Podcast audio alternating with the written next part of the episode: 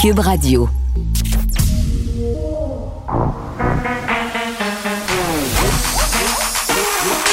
Elle a une opinion sur tous les sujets. Pour elle, toutes les questions peuvent être posées. Geneviève Peterson. Cube, Radio.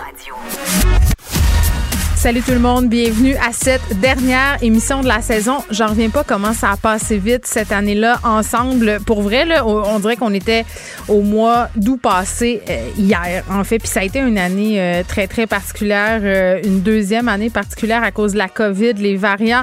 Mettons qu'on en a vécu des affaires, qu'on en a eu des informations qui changeaient, le confinement, le couvre-feu. Moi, je pensais jamais couvrir ça de ma sainte vie là, en tant que bébé animatrice radio. Mettons que ça a été un crash course assez intense et vous m'avez beaucoup aidé là-dedans. Je dois le souligner, les auditeurs qui ont été excessivement généreux, toujours en train de m'écrire, de m'envoyer des suggestions de sujets. Euh, grande confiance aussi, puis ça, ça me touche toujours pour me raconter vos affaires, vos histoires. Des fois, je le sors, des fois, je le sors pas, mais continuez de le faire parce que c'est vraiment nourrissant et ça fait avancer beaucoup de dossiers, beaucoup de dossiers de société, notamment euh, en ce qui concerne celui de la violence conjugale. je reçois énormément de témoignages parce que c'est un dossier que je suis de très, très près vous le savez. Donc, vraiment, merci pour votre confiance. Euh, je tenais à le dire. Bon, ben là, c'est pas parce que c'est la dernière qu'on n'a pas plein de sujets euh, intéressants aujourd'hui. On va commencer avec les, les affaires plates, j'ai envie de dire, le, nombre de cas de COVID. C'est la dernière fois peut-être que je vais le faire ou que je vais regarder ça de si près avant le mois d'août. Euh, on recommence le 16. 127 nouveaux cas aujourd'hui, donc on se maintient quand même sous la barre des 200. C'est encourageant. On voit lumière au bout du tunnel je la vois tellement, la lumière, là, euh, parce que hier, j'ai pris mon rendez-vous pour ma deuxième dose. Euh, on le sait, là, 35 ans et plus, c'était à compter d'aujourd'hui, hein, où on pouvait aller sur le portail Clic Santé pour faire diminuer l'espace entre ces deux dosages. Euh, mais ils sont ratoureux, hein, ça ouvre toujours la veille, aux alentours de 17 h. Et comme je savais qu'il y avait des difficultés, hier vers 16h58, comme une citoyenne vraiment très, très motivée, je pesais refresh sur le portail Clic Santé et je vous niaise pas, là, en trois minutes, là, les places se sont remplies. Là. Euh, il y a vraiment des gens au rendez-vous parce que euh, j'ai sélectionné une plage horaire. C'était supposé être le 28 juin. Euh, et avant de peser sur confirmer, il y avait déjà un petit noro qui avait volé ma place. Vacciné, ça rime avec été, mais ça rime aussi avec petit party je vais en faire un petit party demain. C'est demain que je vais fêter euh, ma fête pour vrai. Puis bon, euh, je m'en vais en vacances. On a loué un chalet, c'est sur le bord euh, d'un lac. Et à chaque fois que que je me dis je vais passer l'été sous le bord d'un plan d'eau avec mes enfants ou même bon on a une piscine aussi à la maison euh, moi, je suis obsédée des noyades. J'ai tellement la phobie de ça, là, ça me fait capoter. On en a eu 24 noyades euh, cette année. C'est énorme. Petit gars qui a perdu la vie euh, dans une sortie scolaire hier. Petite fille aussi dans le coin de l'Estrie qui s'est noyée dans l'étang près de chez eux. Épouvantable, épouvantable, épouvantable. Je pense qu'on le dira jamais assez qu'il faut surveiller les parents et les enfants sur le bord des piscines. Parce que là, parlant de petits parties, là, moi, je trouve, c'est un danger quand même quand on se réunit à plusieurs autour d'un plan d'eau. Le danger est le suivant. Sais, t'es plein de monde, t'as du fun. Puis en plus, je me laisse ça au fait que ça fait vraiment longtemps qu'on s'est pas vu, qu'on n'est plus habitué d'avoir du monde chez nous, qu'on est excité parce qu'on a des conversations, parce qu'on revoit des amis. Là, on se dit, ah, tout le monde surveille, mais tu sais, personne surveille. c'est ça qui se passe. Et vraiment, c'est un danger comme un conducteur désigné, là, je parle souvent euh, aux gens qui travaillent en sauvetage puis en sécurité nautique. Comme on nomme un conducteur désigné, il faut nommer un surveillant, une surveillante désignée. Ça peut changer en cours de soirée. On peut se passer à POC, comme on dit en bon québécois, mais vraiment, il faut être excessivement vigilant. 24 quand même cette année, c'est assez euh, effroyable. Puis, euh, bon, en parlant de tout ça, il va falloir être prudent aussi sur les cours d'eau. On le sait, beaucoup plus de personnes qui achètent des bateaux, euh, beaucoup plus de personnes qui se louent des embarcations de plaisance. puis, c'est plate à dire, mais la consommation d'alcool, une expérience souvent fait des dommages. Par ailleurs, ça se déroule en ce moment. Il y a un accident nautique, une collision entre un bateau et un pilier du pont A25. bon, c'est en cours il y a un plaisancier qui aurait été On a des journalistes qui sont en direction. On va revenir un peu plus tard à l'émission sur ce dossier-là. mais tout de suite, parlons, euh, on va aller complètement ailleurs parce que c'est la journée euh, bon, où on célèbre un peu notre jeunesse, la journée pour célébrer nos finissants 2021. On sait que l'année passée, les enfants, les ados n'ont pas eu de balles. Cette année, ils n'étaient pas supposés en avoir. Ça a fait polémique quand le gouvernement Legault a dit que finalement, ça pourrait se tenir le 8 juillet. Il était peut-être un peu trop tard, mais, bon, ça n'a pas été facile et je pense que c'est important qu'on souligne aujourd'hui, euh, bon, cette journée-là, journée des finissants, puis qu'on fasse aussi un peut-être un espèce de petit bilan, euh, de, euh, de bilan, je vais le dire, bilan, pardon.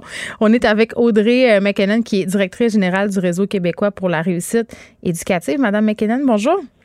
Bonjour. Bon, c'est toujours une grosse étape, là, la passation, si on veut, entre le secondaire 5, le cégep. C'est un, un, rite de passage, c'est un chapitre qui se ferme. Là, aujourd'hui, avec cette journée-là où on célèbre les finissants, c'est quoi, c'est quoi cette journée-là, puis c'est quoi le but? Mais en fait, on, a lancé cette initiative-là l'an passé, évidemment dans la foulée de l'annulation des balles, donc avec Allo Prof, Télé-Québec qui, fait son, qui faisait son bal mammouth et qui le reconduit encore. Et puis, l'objectif est vraiment de, de, de, de, mobiliser, de se mobiliser comme citoyen, comme individu autour de nos jeunes finissants. Euh, là, il y avait l'absence des balles, mais même s'il y a un bal, euh, parce qu'on va sortir un jour, il y aura des balles.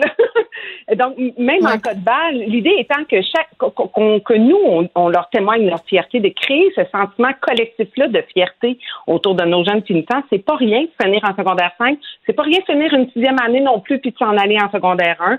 il y a des gens qui finissent leur professionnel, leur diplôme des adultes cégep, université, euh, chaque rituel, chaque fin de, de moment de vie, hein, chaque euh, cycle est important. Un rituel, ça permet de clore, de, de, de, de, se mettre en mode transition vers, vers de l'inconnu. De dire bye. Moi, moi, je me, je me ben rappelle, euh, je parlais à mon après-balle, puis je trouvais ça tellement drôle parce que Léa Streliski, qui collabore à l'émission, a fait un tweet. Euh, elle est humoriste que j'ai trouvé fort à propos, puis très drôle. Elle a dit c'est plate si les élèves n'ont pas de balle cette année parce qu'ils pourront pas réaliser la grande déception que c'est. Parce que, tu sais, nos attentes sont tout le temps bien hautes. On regarde les films américains, là, puis là, on mange nos petites poitrines de poulet sec, puis on vomit sur le bord du chemin peut-être, puis c'est pas si le fun qu'on l'aurait imaginé.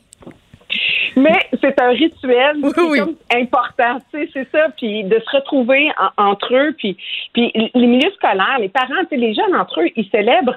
Mais, mais l'idée de la journée, c'est vraiment de, de, de, faire réaliser à tous et chacun qu'on peut nous aussi célébrer notre nièce, notre voisin, mm-hmm. euh, puis que chaque cap dans le dos, chaque encouragement est important justement pour boucler cette boucle-là, puis, puis aller vers l'avant.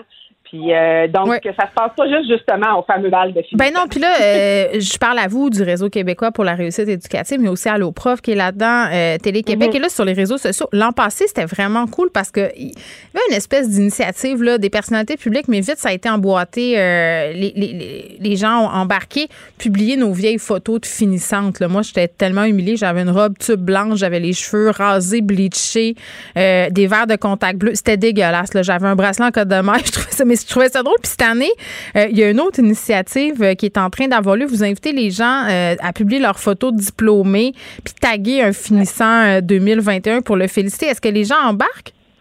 Oui, les gens, les gens embarquent. C'est En fait, c'est intéressant parce que ça crée aussi ce, petit rituel. Là. Moi, je l'ai fait. Là. c'est des gens secondaires qui s'écrivent.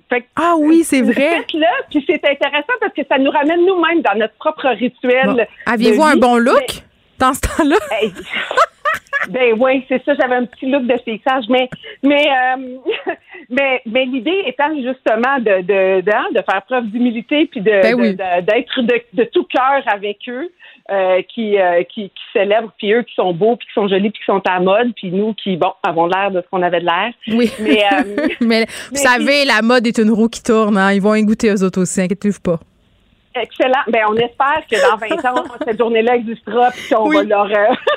Oui. Et donc, oui, embarquer, c'est le fun. On tag un finissant, puis l'idée étant de, de s'amuser aussi sur les médias sociaux, mais c'est sûr de, de, de rendre l'appareil surtout à nos jeunes. Oui, puis euh, si on le fait, mettre le mot-clic fier de nos finissants, évidemment au pluriel, euh, parce qu'on peut euh, gagner des prix dans certaines régions. Là, je pense à la Côte-Nord où on peut gagner 200 dollars quand même. 200 dollars quand on est étudiant, c'est quand même beaucoup d'argent si on utilise le hashtag. Absolument, il y a eu des concours qui se sont euh, qui se sont euh, qui se sont réalisés avec la hashtag Carbonofinition au pluriel. Alloprof en avait fait un, en a fait un aussi pour les jeunes. Donc euh, donc l'idée étant, puis j'espère qu'ils sont fiers d'eux. Puis il faut qu'ils ressentent ça. Puis ces concours-là, ça, mm. j'espère que ça les amène à, à réaliser le chemin parcouru, puis en, en, le faisant. Mais c'est vrai, Madame McKagan, oui, il faut être fier d'eux. Ils ont de quoi être fiers. Ils ont été, nos jeunes, excessivement résilients. Ils se sont pliés à toutes sortes de consignes. C'était souvent difficile. Ils ont, ils ont pas vu leurs amis. Parfois, ils faisaient l'école euh, en alternance, justement, pour les 3, 4, 5.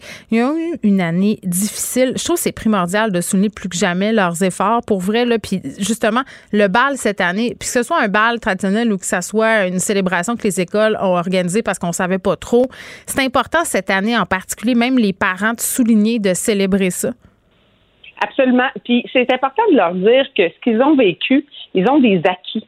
Tu sais, c'est, c'est de la, de la résilience, de la compassion. Il y en a qui, qui euh, ils ont appris la politique, hein, mine de rien. C'est vrai, hein? Il y a du positif. Ouais. Euh, puis, puis tout ça, ils vont, ils vont être une génération différente. C'est ce qu'ils vont avoir vécu. Ils vont être marqués de ça. Puis ils vont le réinvestir dans la société assurément très positivement. Euh, apprendre à 12 ans à s'organiser autrement, travailler sur, euh, sur Teams, euh, faire des, des, examens en ligne. Euh, tu sais, quand même. C'est, ben, pas se voir. Moi, je pense que c'est ça, c'est ça qui est. voir, oui, là, je focus sur l'école, mais pas se voir. À cet âge-là, c'est dur. oui, puis comprendre la valeur des relations sociales. Mm. Quand, quand tu es dans le manque, qu'est-ce que ça veut dire? Je pense qu'ils vont avoir un un, acquis de vie euh, extraordinaire. Mm-hmm. Évidemment, il y en a qui souffrent, faut pas l'oublier, faut le redire. Ça, c'est vrai. Euh, mais euh, mais quand même, je c'est ça. Moi, je, je, pense qu'il faut, faut, faut, faut leur faire mm. voir au travers de le, de, du chemin difficile qu'ils ont vécu, des acquis qu'ils ont. Puis ça, il faut ça, ça, leur permet de se projeter dans l'avenir. Mais je trouve ça tellement intéressant de, de virer ça en positif, puis au lieu de penser à ce qu'on a perdu, de penser à ce qu'on a acquis, de ce qu'on retient de cette épreuve-là pour, pour le futur, parce que ce sont les futurs citoyens actifs euh, de demain. Puis bon, euh, parlons un peu de réussite éducative en terminant, là, Madame McKinnon, parce que ça inquiète bien des parents. Évidemment, on a eu beaucoup les retours entre l'école, des gens qui ont eu de la misère. Qu'est-ce qu'on peut faire? C'est parce que c'est tout le temps l'espèce de, de croix et la bannière, l'été avec les enfants ou les ados qui sont en difficulté. Tu veux pas les écœurer, ils ont besoin de leurs vacances. En même temps, tu veux faire favoriser le maintien des acquis. Comment on peut jouer ça? Bien, ben, d'abord, c'est vrai que les, jeunes ont besoin d'une pause. Puis nous-mêmes, hein, on prend des vacances. tout le monde a, besoin d'une pause. Mais l'idée, l'été, c'est une période où on peut faire de manière ludique plein de plein d'activités, d'apprentissage de mathématiques, de lecture, de, de, défis de lecture sur des pancartes quand tu marches dans la rue. De, là, je, là, je suis dans un cas de tout petit, mais euh, les ados les mettre dans des projets de, de faire une vidéo de leur été. De, donc, donc, différentes façons de, tu nous comme comme parents, et aussi dans des organismes, dans des camps de jour, d'installer des, des, des éléments plus euh, qui favorisent soit la motivation ou les apprentissages ou ce maintien des acquis-là, qui fait en sorte que quand tu sors de l'école en mois de juin avec ton sac à dos plein de maths et de français, ben t'en t'échappes pas trop pendant l'été. c'est ça. Puis, que tu reviennes à, en septembre euh, motivé pour les ados. Mais c'est vraiment au quotidien pour les familles, mais là, la semaine prochaine, on va en parler plus amplement. Là, c'est sûr qu'il y a des initiatives là, plus structurantes qui se déploient, qui vont déployer partout dans le Québec, qu'on déploie là, mm-hmm. Euh, dans les camps de jour, dans les maisons de jeunes. Enfin, je. On va suivre ça. À suivre la semaine prochaine. Oui, Audrey euh, McKinnon, merci, qui est directrice générale du Réseau québécois pour la réussite euh, éducative. Je voulais absolument qu'on souligne puis qu'on honore nos finissants. L'école finit bientôt. Ils ont une année difficile, puis on leur a beaucoup tapé sa tête, les jeunes. Puis des fois, c'est le temps de leur dire qu'ils ont été bons euh, et qu'on peut tirer des affaires et on peut même prendre exemple sur eux. Moi, c'est ce que je pense. Des vraies balles, ça veut dire rapprochement de toutes sortes Rapprochement de toutes sortes euh, permis. Des vraies balles. Bon bal. Pour elle, une question sans réponse n'est pas une réponse. Geneviève Peterson. Cube Radio.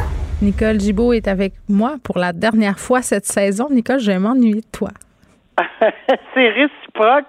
On dirait que c'est comme ah, on va se parler aujourd'hui. Non. Là, ben, ben oui. Ben on, on, part un petit, un, petit break. On se prend, on, on se parle chaque jour. Euh, souvent de ben sujets difficiles, il faut le dire. Là. Euh, ben, c'est sûr. on a parlé beaucoup d'agressions sexuelles, de violences euh, faites aux femmes cette année ensemble, mais, mais le constat que je fais nos, de nos discussions, c'est qu'on a évolué, on a avancé. Le discours est tranquillement en train de changer. Il y a vraiment un, un, un changement de paradigme. C'est encourageant pour la suite. Moi, je trouve ça. Ben moi, je suis tout à fait d'accord avec toi. Je le vois, je le sens, je le lis, et euh, on en discute régulièrement. Puis ça, je trouve que c'est une, une, importance capitale, la communication. Euh, donc, euh, oui, je pense que les choses avancent. Puis dans, sais, pour le mieux. Alors, euh, c'est, ça a été une belle expérience. puis on va continuer à l'automne, j'espère.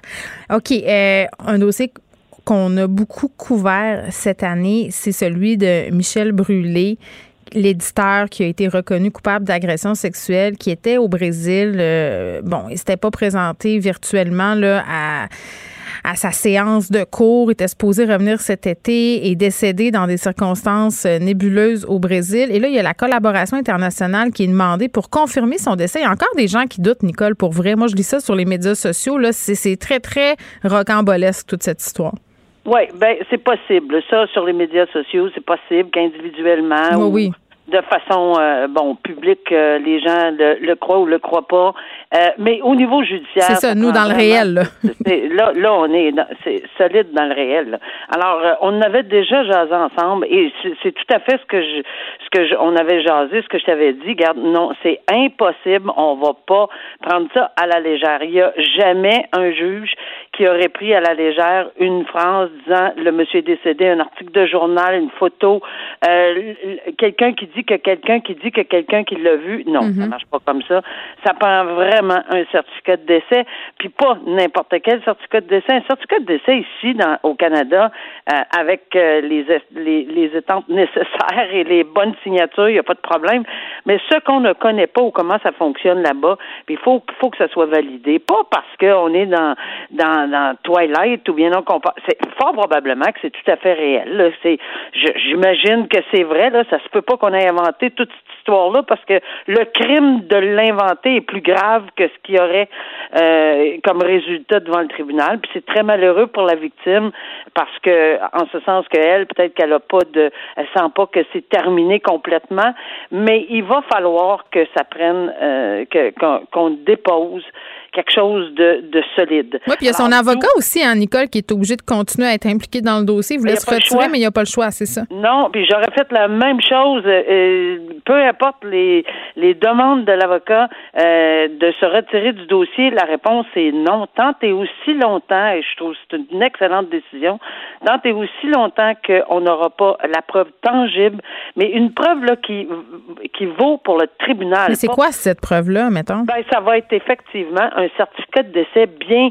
euh, où on va avoir une tu sais quelqu'un va va attester que le certificat est valide etc que ça peut se faire à travers l'Interpol à travers les les ambassades les consulats etc à travers la mhm. police là-bas mais quelque chose de solide pas juste euh, un article de journal ou un médecin euh, sur le bord de de, de, de son bureau ils n'ont pas les mêmes je, je dis pas que c'est comme ça que ça se que ça se passe au Brésil, mais il faut vraiment qu'on ait quelque chose qui, qui fait en sorte que notre système juridique hmm. judiciaire est satisfait du dépôt d'une preuve d'un certificat euh, médical, euh, de décès valide. C'est tout, c'est tout ce que ça prend, puis on va terminer le dossier sans problème, puis il va se retirer du dossier lui aussi. Bon, le dossier qui a été reporté au 3 août. c'est ça. Euh, une histoire euh, épeurante, là. Tu sais, moi, Nicole, depuis le, reportage de la presse, tu sais, sur les caméras cachées un peu partout dans les toilettes, là. Euh, moi, je capote depuis ce reportage-là. J'étais déjà un peu parano avant. Moi, j'aime pas euh, la perspective d'être filmé un peu n'importe quand, que ce soit dans la rue par des caméras de surveillance. Je trouve qu'on est beaucoup trop filmé, là, dans notre monde moderne. Je comprends que parfois, ça peut avoir des avantages, mais je trouve que c'est souvent intrusif. Et là, euh, tu sais, le dernier endroit dans la vie où on est en sécurité, à mon sens, euh, c'est notre maison. Moi, c'est pour ça qu'il n'y a aucun assistant qui va jamais rentrer chez nous. Là, je pense, entre autres, aux assistants d'Amazon. Comment ça s'appelle? Ça finit par... Ah, pas Siri, là, mais la version, euh, la version euh, d'Amazon là, qui fait que euh, c'est un espèce d'assistant à domicile, puis tu l'appelles par son nom, puis tout ça, ça peut. Alexa, c'est ça, merci. Donc, moi, ces affaires, Alexa, puis Siri, puis ces affaires-là, ça rentrera jamais chez nous. Je, je- j'ai une peur bleue que je sais Bon, pas je moi. vais aller débrancher le mien. Non, mais c'est parce que, tu sais, il y a Non, des bribes. Tu sais, ça écoute les, les conversations, en tout cas, toutes sortes d'affaires. Puis là, il y, a- il y a un couple, euh, des rimes ou quoi, qui ont vécu l'enfer. Ils ont fait confiance Ah, à un c'est vrai. ami, leur ont donné les clés pour qu'ils viennent nourrir leur show, arroser leurs plantes, je sais plus trop. Là. Puis cet ami-là en a profité pour poser des caméras chez eux. Nicole, c'est le cauchemar. C'est un cauchemar. C'est le summum de la trahison. Et de un, euh, tu l'as bien dit d'emblée, c'est c'est le, le château fort, c'est ta maison. Ben oui. Euh, ta chambre à coucher, ta salle de bain, c'est tes... Non, non, regarde. Et c'est pour ça que c'est reflété dans le code criminel par une accusation en, en- en crime contre la propriété, là, de- pas, pas contre la... On, on s'entend qu'il y a des différents crimes, là, mais c'est, ça se reflète dans le code criminel par la peine la plus haute. Je- C'est pas ça qu'il y a eu, là. On, on va l'expliquer. Oui. La peine la plus haute que tu peux pas avoir, c'est la, la prison à vie. Alors, une prison, c'est, c'est ce qui est prévu au code criminel pour une introduction par effraction dans une maison d'habitation. Et je, je fais une parenthèse parce que je, j'avais quasiment le sourire de voir des espèces de petits jeunes qui s'en foutaient comme l'an 40, qui étaient rentrés d'une maison, aller chercher que je sais pas moi, une télévision, euh, n'importe quoi, un système de son, c'est pas si grave que ça. Là, il avait. Bon, regarde. Mais c'est parce qu'il venait jamais, euh, souvent, pas d'avocat, rien, les deux mains dans les poches, bon, etc. Puis ça disait, oh, vous, n'importe quoi. Mais je dis, monsieur, c'est parce que peut-être vous devriez prendre un avocat parce qu'il y a des choix à faire. Et non seulement il y a des choix, juge et jury, juge seul, juge de la Cour du Québec, puis là, ils comprennent absolument rien. Deuxièmement, vous êtes passible de l'emprisonnement à perpétuité à vie.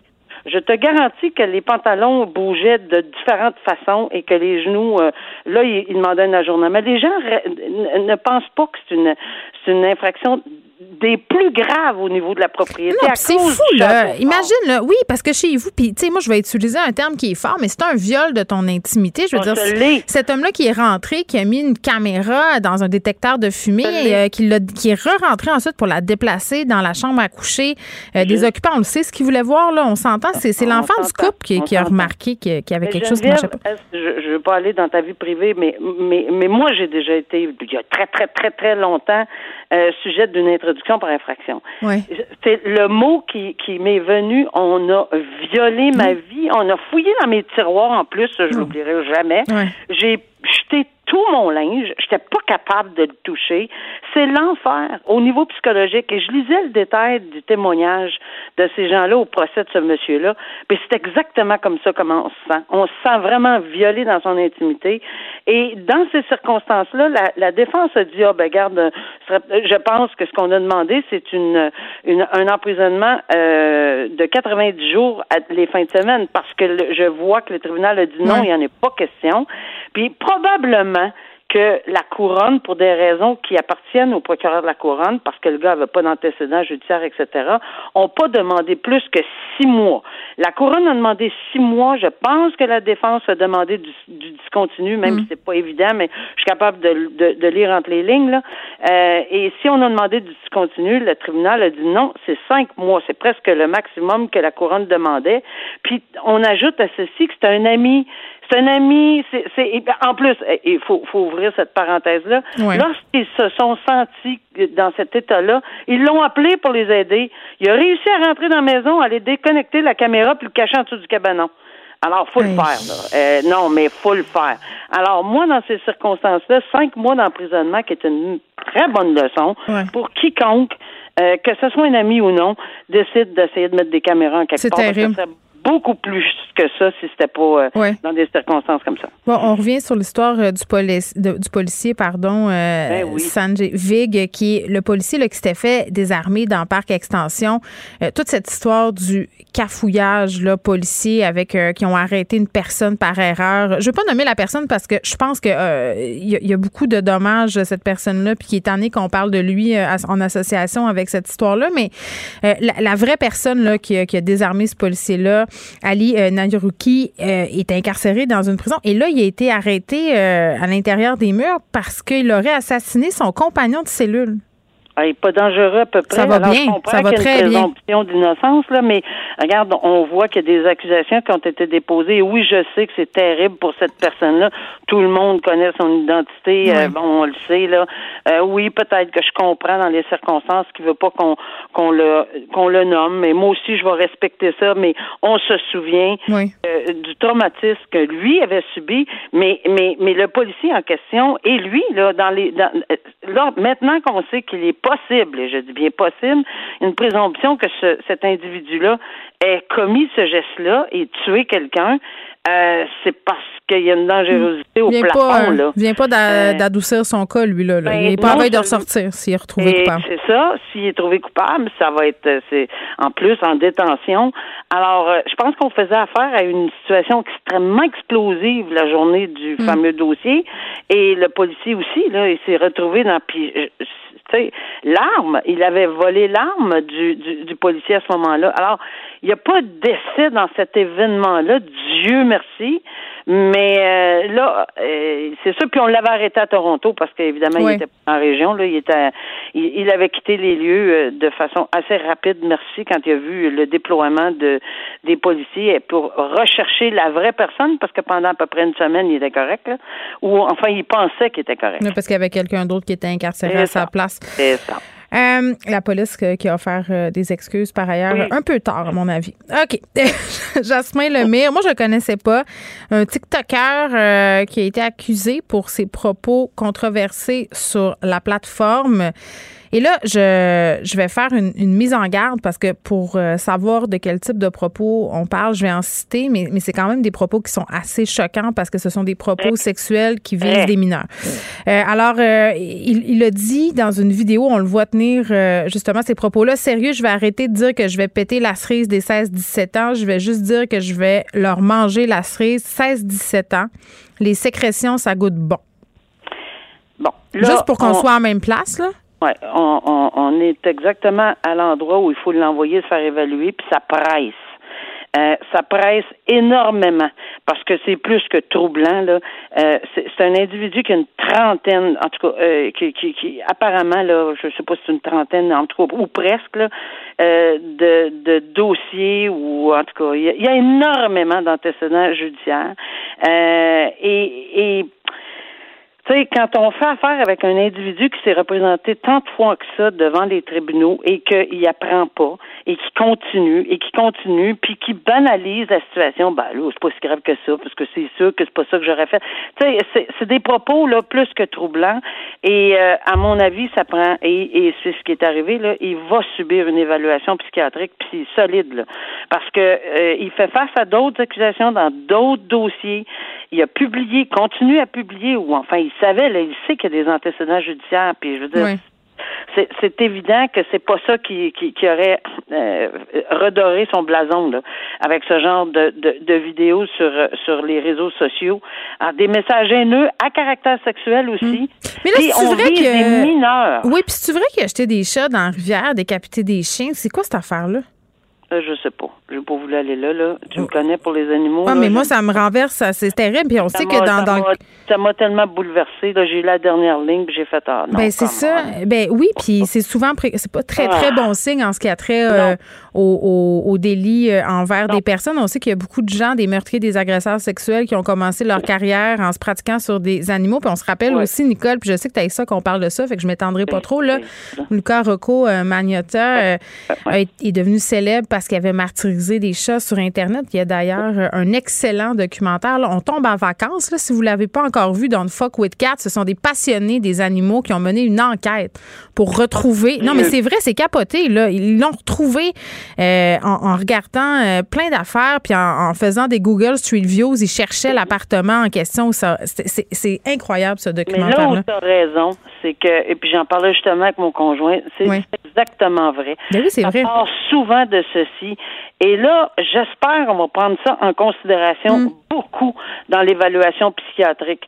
Puis la quantité d'antécédents judiciaires, c'est important que cette personne-là, cette personne-là soit bien encadrée parce qu'il va toujours demeurer des petits animaux, il va toujours demeurer des, des, des gens vulnérables, des ados et tout ça. Il faut vraiment l'encadrer. Il, il, est il, il, ben, ça va pas bien. Excuse-moi, là, mais c'est ça. Il y a besoin d'un sérieux encadrement. Nicole, on se dit bye. Euh, je te souhaite euh, vraiment un bel été. Profites-en, sois prudente. Mais, mais fais, fais comme M. Legault a dit, fais des petits parties. Hein?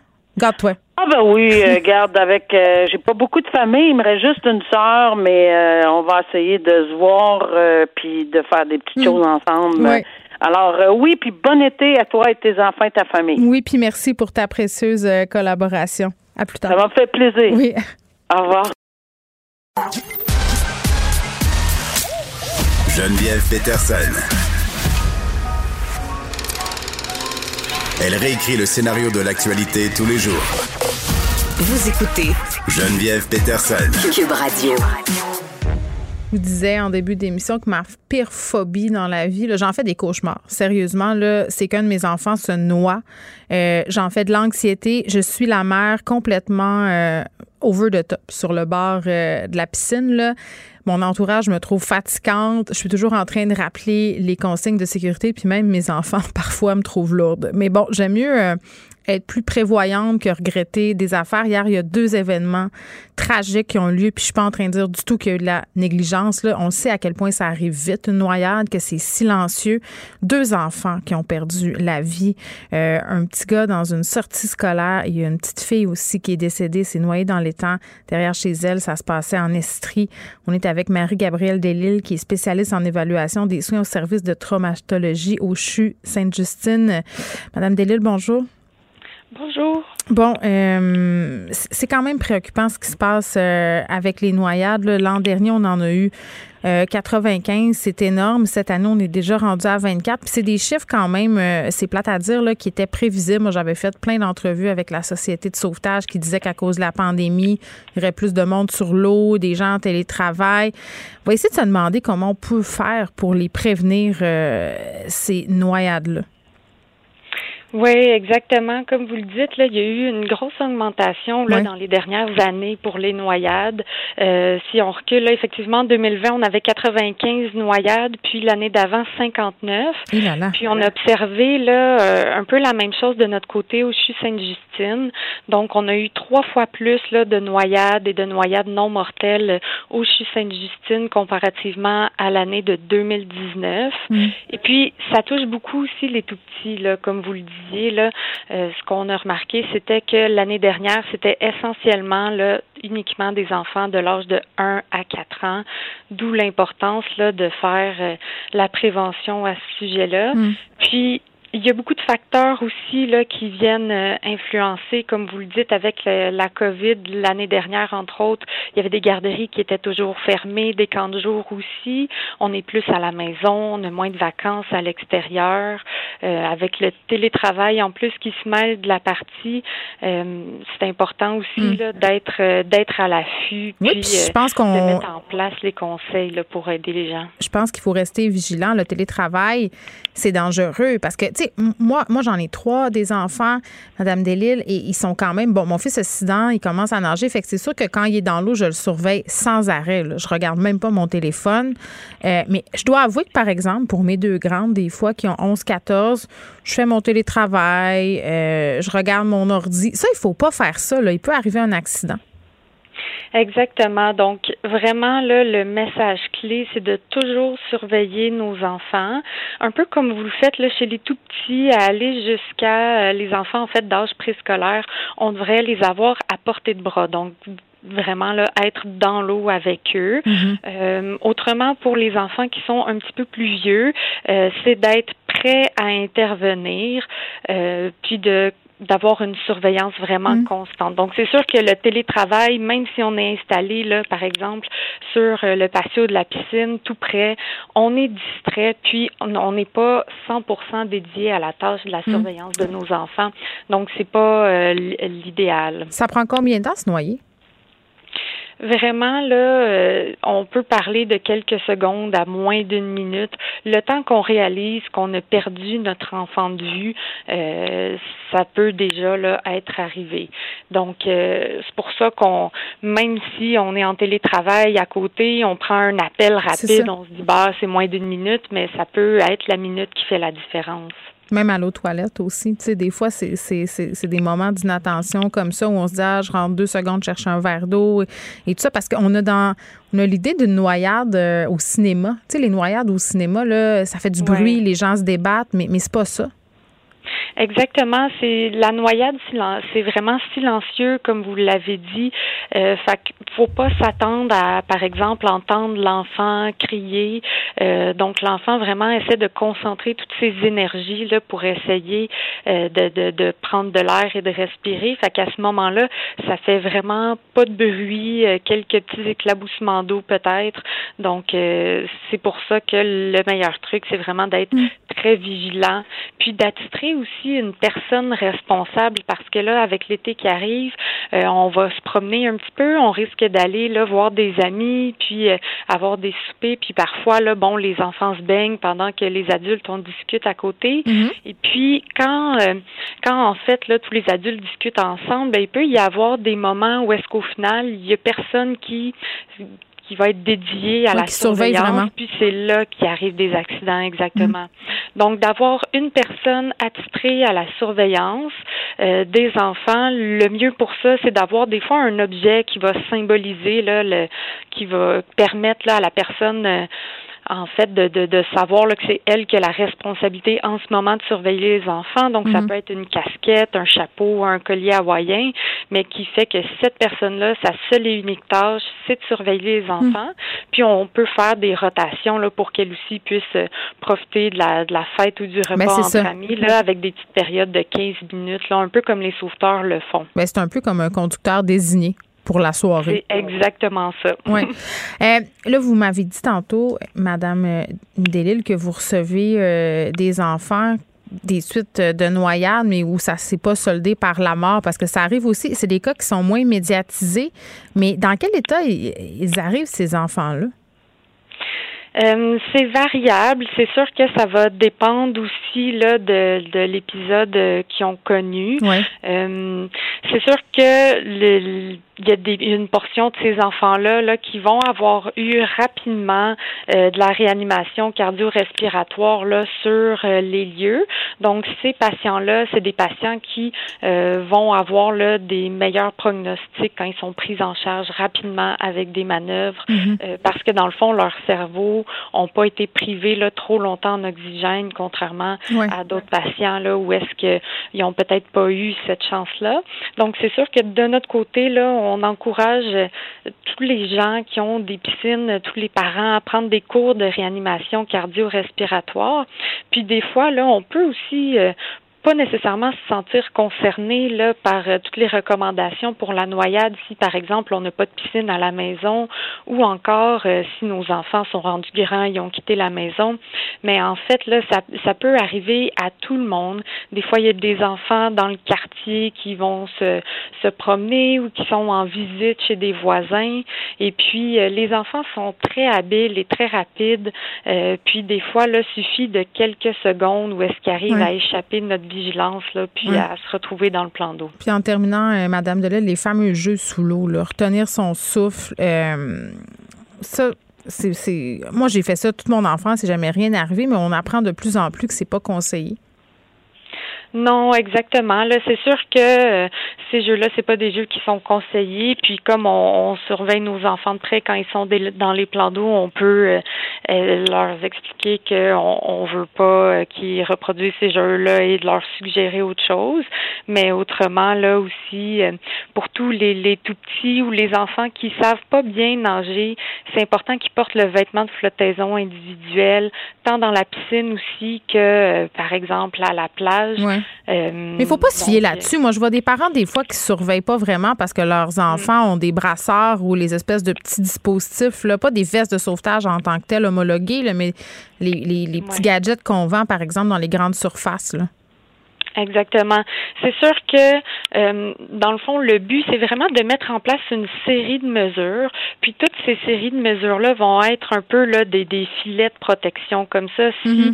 par exemple, l'enfant il joue aux abords de la piscine, que la piscine est clôturée, la barrière fermée, l'enfant se promène avec son sa veste de flottaison individuelle, il y a moins de risques qu'un incident arrive que, par exemple, une piscine qui se trouve à être non clôturée avec un enfant qui porte pas de gilet de sauvetage.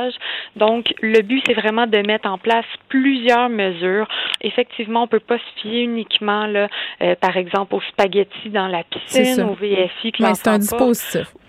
Exactement. Ouais. Même chose aussi pour les dispositifs de sécurité, là, les, les systèmes d'alarme qui peuvent sonner au Mm. besoin. Donc, euh, le but, on met le plus de mesures en Ouais. place. Comme Ben, ça, regarde, euh, que on a l'air, on a l'air de radoter chaque été. Là, Euh, moi, j'en fais mon affaire d'en parler à chaque début de saison, chaque début de vacances. Puis on sait en plus, là, il y a un accident de bateau, euh, bateau qui a foncé dans un pli de la 25. Il y aura plus de gens sur les cours d'eau cet été. On loue des chalets. On est content de se revoir. Euh, c'est recipe for a disaster. là. Donc, moi, je, on le répétera jamais assez, les consignes de sécurité euh, près des plans d'eau. Puis vraiment, il faut le retenir là, de nommer des gens désignés pour surveiller les enfants près des piscines puis de jamais les lâcher des yeux. On lâche nos téléphones, on lâche la job, on est en vacances. Marie-Gabrielle Exactement. Delille, merci beaucoup, qui est spécialiste en évaluation des soins au service de traumatologie au CHU de Sainte-Justine. 24 noyades cette année, sérieusement, dont deux euh, très, très rapprochés, deux enfants qui ont perdu la vie. Vraiment, on offre euh, nos condoléances à leur famille. Geneviève Peterson. La déesse de l'information. Vous écoutez Geneviève Peterson. Cube Radio. Ah oui, les Canadiens, les super Canadiens de Montréal sont vraiment sans égal, les meilleurs de toute la Ligue nationale. Vous la connaissiez pas, celle-là? Hein? Moi non plus. C'est Sébastien qui a fouillé les tréfonds d'Internet pour nous dénicher ce véritable euh, petit bijou en l'honneur de notre CH. C'est une chanson d'O'Neill Deveau. On va savoir c'est qui. J'en ai aucune idée. Mais bon, euh, le Canadien qui se prépare pour un troisième match, euh, donc particulièrement important dans sa série euh, contre Las Vegas. Est-ce qu'on va voir la Coupe Stanley à Montréal? C'est la question qu'on va se poser avec Marc-André Perrault, qui est journaliste euh, à TVA Sport. Marc-André, salut! Allô?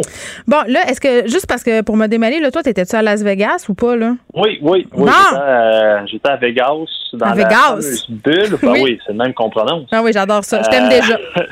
bon, ben, tu vois, euh, toi, t'es la déesse de moi, en tout cas, regarde. j'a- j'a- J'adore tout ce que j'entends à date, là, surtout la musique. Mais, euh, C'est les petits bijoux que. Seb nous, nous trouve tout le temps. OK, là, il faut ouais, parler plein fond, J'étais dans la bulle. Oui. Juste pour que, juste pour que, que tu sois pas trop inquiète, là, j'étais dans la bulle. Euh, donc, à Vegas, là, c'était hôtel, arena, hôtel, arena. Quand je dis hôtel, c'est la chambre, évidemment, Oui, pas dans le casino. Puis, euh, hier, on s'est emmené en vol nolisé. Puis, je suis encore dans une bulle. Dans- tu nous parles en direct d'un sas, là, quasiment. OK. C'est Ouais. bon. Me, me, voici rassurée. Là, attends, parce que là, euh, il y avait la pre-game euh, avec, écoute, c'est- ça, des rayons laser, toi, chaud. Tu sais, les meneuses de claques, tout le kit. Là, j'ai l'impression qu'il faut qu'on gère Ah, nos attentes. de claques? Ben, ben, je regardais pas. il y avait toutes sortes d'affaires avec quasiment des lions. Là, tu comprends-tu? C'était vraiment, tu sais, Las Vegas, quand même, la mecque de l'entertainment aux États-Unis. là. Là, on est à Montréal. Je, je pense qu'il faudrait peut-être euh, abaisser nos attentes le côté laser pour ce soir.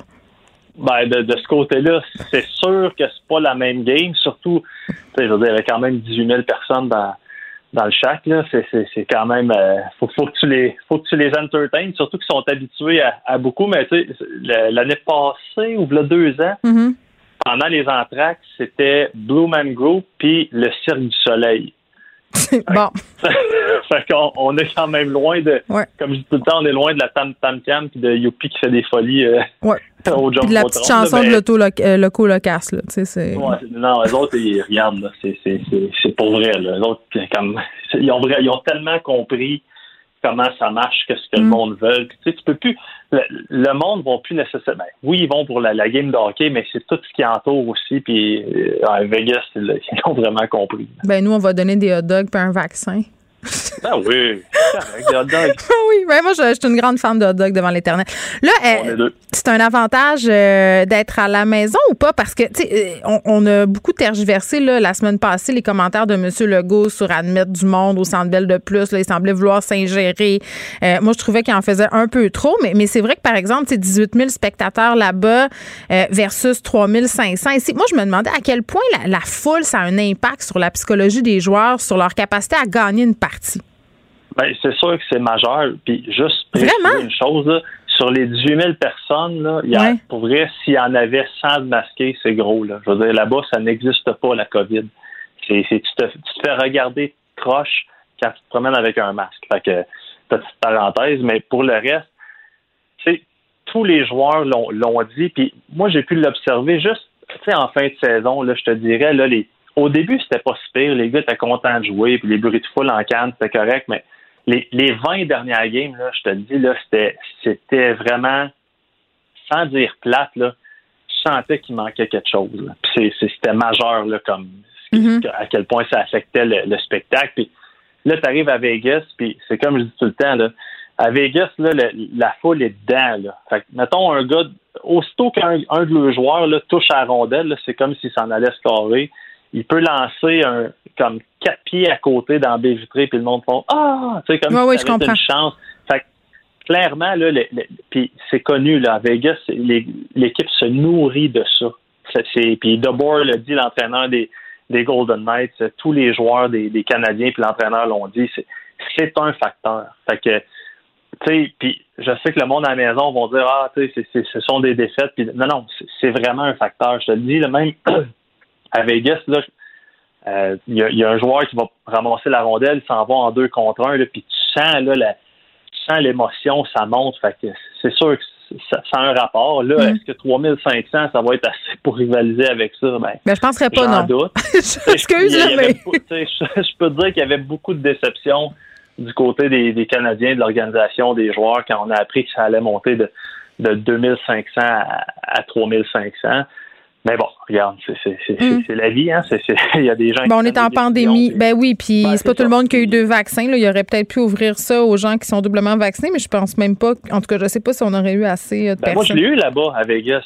Parce que tu peux rentrer dans une pharmacie, Ouais. puis tu fais un beau sourire, puis il donne ton vaccin. C'est pas trop, trop compliqué. Fait que t'as eu le- ta, ta première dose ou ta deuxième dose? Ou les- Deuxième, deuxième. Tabarouette. OK. Bon, ben écoute, ça, c'est une Ouais. bonne nouvelle. T'es chanceux. Avant de rentrer dans la bulle. Là, il faut qu'on parle de Dominique Ducharme, là, qui est en, je crois, isolement préventif depuis ce matin en raison. Ces tests COVID sont irréguliers, là, mais on a déjà vu ça euh, euh, ailleurs dans d'autres équipes. Là. Ses chances de ne pas, être- de pas être là ce soir euh, sont pas très élevées. Là.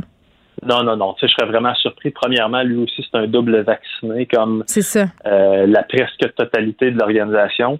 Donc, Ouais. ces deux doses. Tu sais, tu l'as dit, là, on, on l'a vu plus tôt cette saison. Il y a même euh, euh, Jared l'en- l'entraîneur de l'Avalanche du Colorado, le matin du match numéro 6 de la deuxième ronde contre Vegas, qui euh, a un- des irrégularités dans son test. Mhm. Donc, il retourne à la maison, puis là, il doit passer trois autres tests pendant la journée qui s'avèrent évidemment négatifs. Puis ça a été le cas, il a, il a pu être là. Mais tu en as eu toute la saison des, des situations comme ça. C'est ça. Euh, dans le cas de Dominique Ducharme, je pense que là, je viens, je viens d'apprendre que son, son test irrégulier a été fait à Vegas avant de partir, avant de prendre l'avion pour s'en venir à Montréal. Euh, donc là, c'est ça aujourd'hui. Ouais, ben, puis c'est quoi un test irrégulier? là? C'est tout du langage crypté de la Ligue non, mais nationale. c'est un genre de faux positif. OK, c'est ça. Fait que c'est pas un positif, on sait pas. là. C'est comme. euh, c'est Ouais, nébuleux. ah, écoute, ben, tu sais, pour vrai, le terme irrégularité, c'est pas justement. euh, C'est comme une blessure au bas du corps. C'est la même affaire. Dans le fond, c'est pour pas dire que son test était positif, mais là, il vérifie si c'est un faux positif. Ah, ils sont gossants avec ça. Ils sont, ils sont Ouais, jamais capables de dire les vraies affaires. Euh, là, par, euh, par rapport à qui va marquer le premier euh, ce soir, est-ce que c'est fondamental que ce soit les Canadiens? Parce qu'on le voit, là, quand, quand ils comptent le premier but, on dirait que ça se passe mieux après. Ah, c'est sûr, c'est sûr que ça change toute la game parce que le, le style de jeu qu'il qu'il pratique en plus, ça, ça, ça, ça- ça tend vers ça. Tu sais, tu- quand tu as le contrôle de.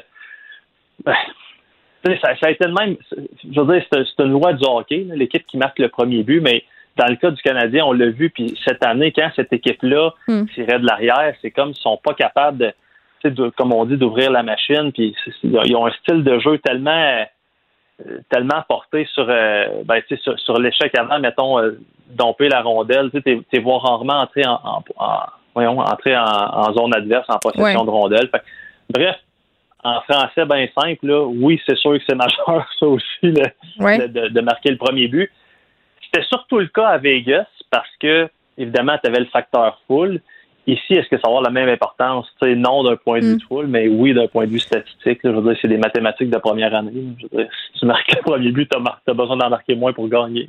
Oui, bon. Euh, Kerry Price qui a l'air en grande fun, euh, en grande forme, pardon. mais non, mais c'est pour vrai, il est all over the place. Il fait toutes de petites affaires, des petits clins d'œil. Tu sais, ça va te jouer dans la tête à l'autre équipe? C'est sûr et certain. Même si euh, Marchessault disait, là, un gars de Vegas, disait que non, il n'était pas dans leur tête. Tu sais, moi, ça fait huit ans que je suis le Canadien à pratiquement toutes les games, puis je ne l'ai jamais vu dans une zone comme ça, Price. Il, est vraiment là, il, est ailleurs complètement. Son, sa façon de se comporter, sa, façon évidemment de jouer. Là, je le trouve un petit peu plus combatif, mettons, dans une situation désespérée. Là. Mm-hmm. Mais c'est surtout la confiance qu'il dégage. Je veux dire, même moi, ça m'intimide, puis je suis dans, dans les estrades. C'est fou. il, est Regarde, ils ont gagné la deuxième ronde. C'était en quatre à Montréal. puis hmm. il n'y a pratiquement pas eu de réaction. Comme tout le monde était sur le party quand Toffoli a marqué le but gagnant. Puis lui, c'était comme bien relax. Lui, là, il, y a, une idée en tête, là, puis c'est la coupe. C'est rien d'autre, rien d'autre. Puis on, il est en mission. Là, c'est, c'est, c'est vraiment beau à voir à quel point il est dominant présentement. Fait que oui, c'est sûr qu'il est dans la tête de, hmm. euh, de, de, Vegas.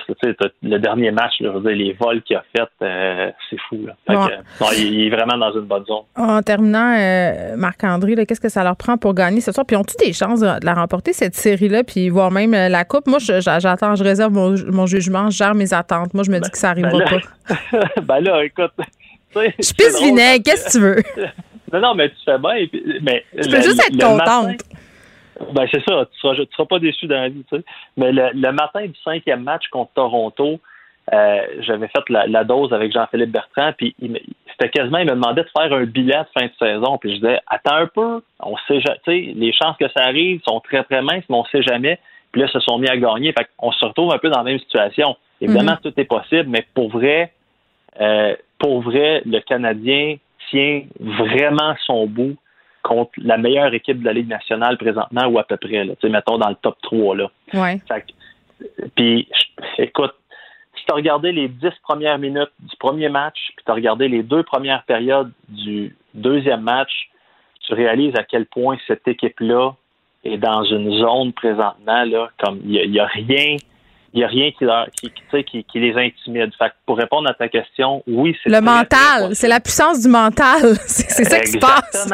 Exactement. Ben, je m'en voudrais de commencer à te parler de Coupe Stanley parce que là, comme on dit en bon français, je voudrais pas jinxer personne puis me faire attaquer dans la rue. Fait que euh, on, va s'en tenir à oui, le Canadien est très très à l'aise dans cette série là. Puis euh, c'est vraiment là, c'est ouais, c'est du beau hockey. On est chanceux d'avoir ça ici. Bon, on va être à l'écoute, euh, évidemment, Marc-André Perrault. Merci, on t'écoute à TVA Sport. Perry la passe pour Edmondson, le tir dévié de l'autre côté, un tir contre! Yo à l'armière! Petrie, la passe à Caulfield. Caulfield, autre passe, un tir contre!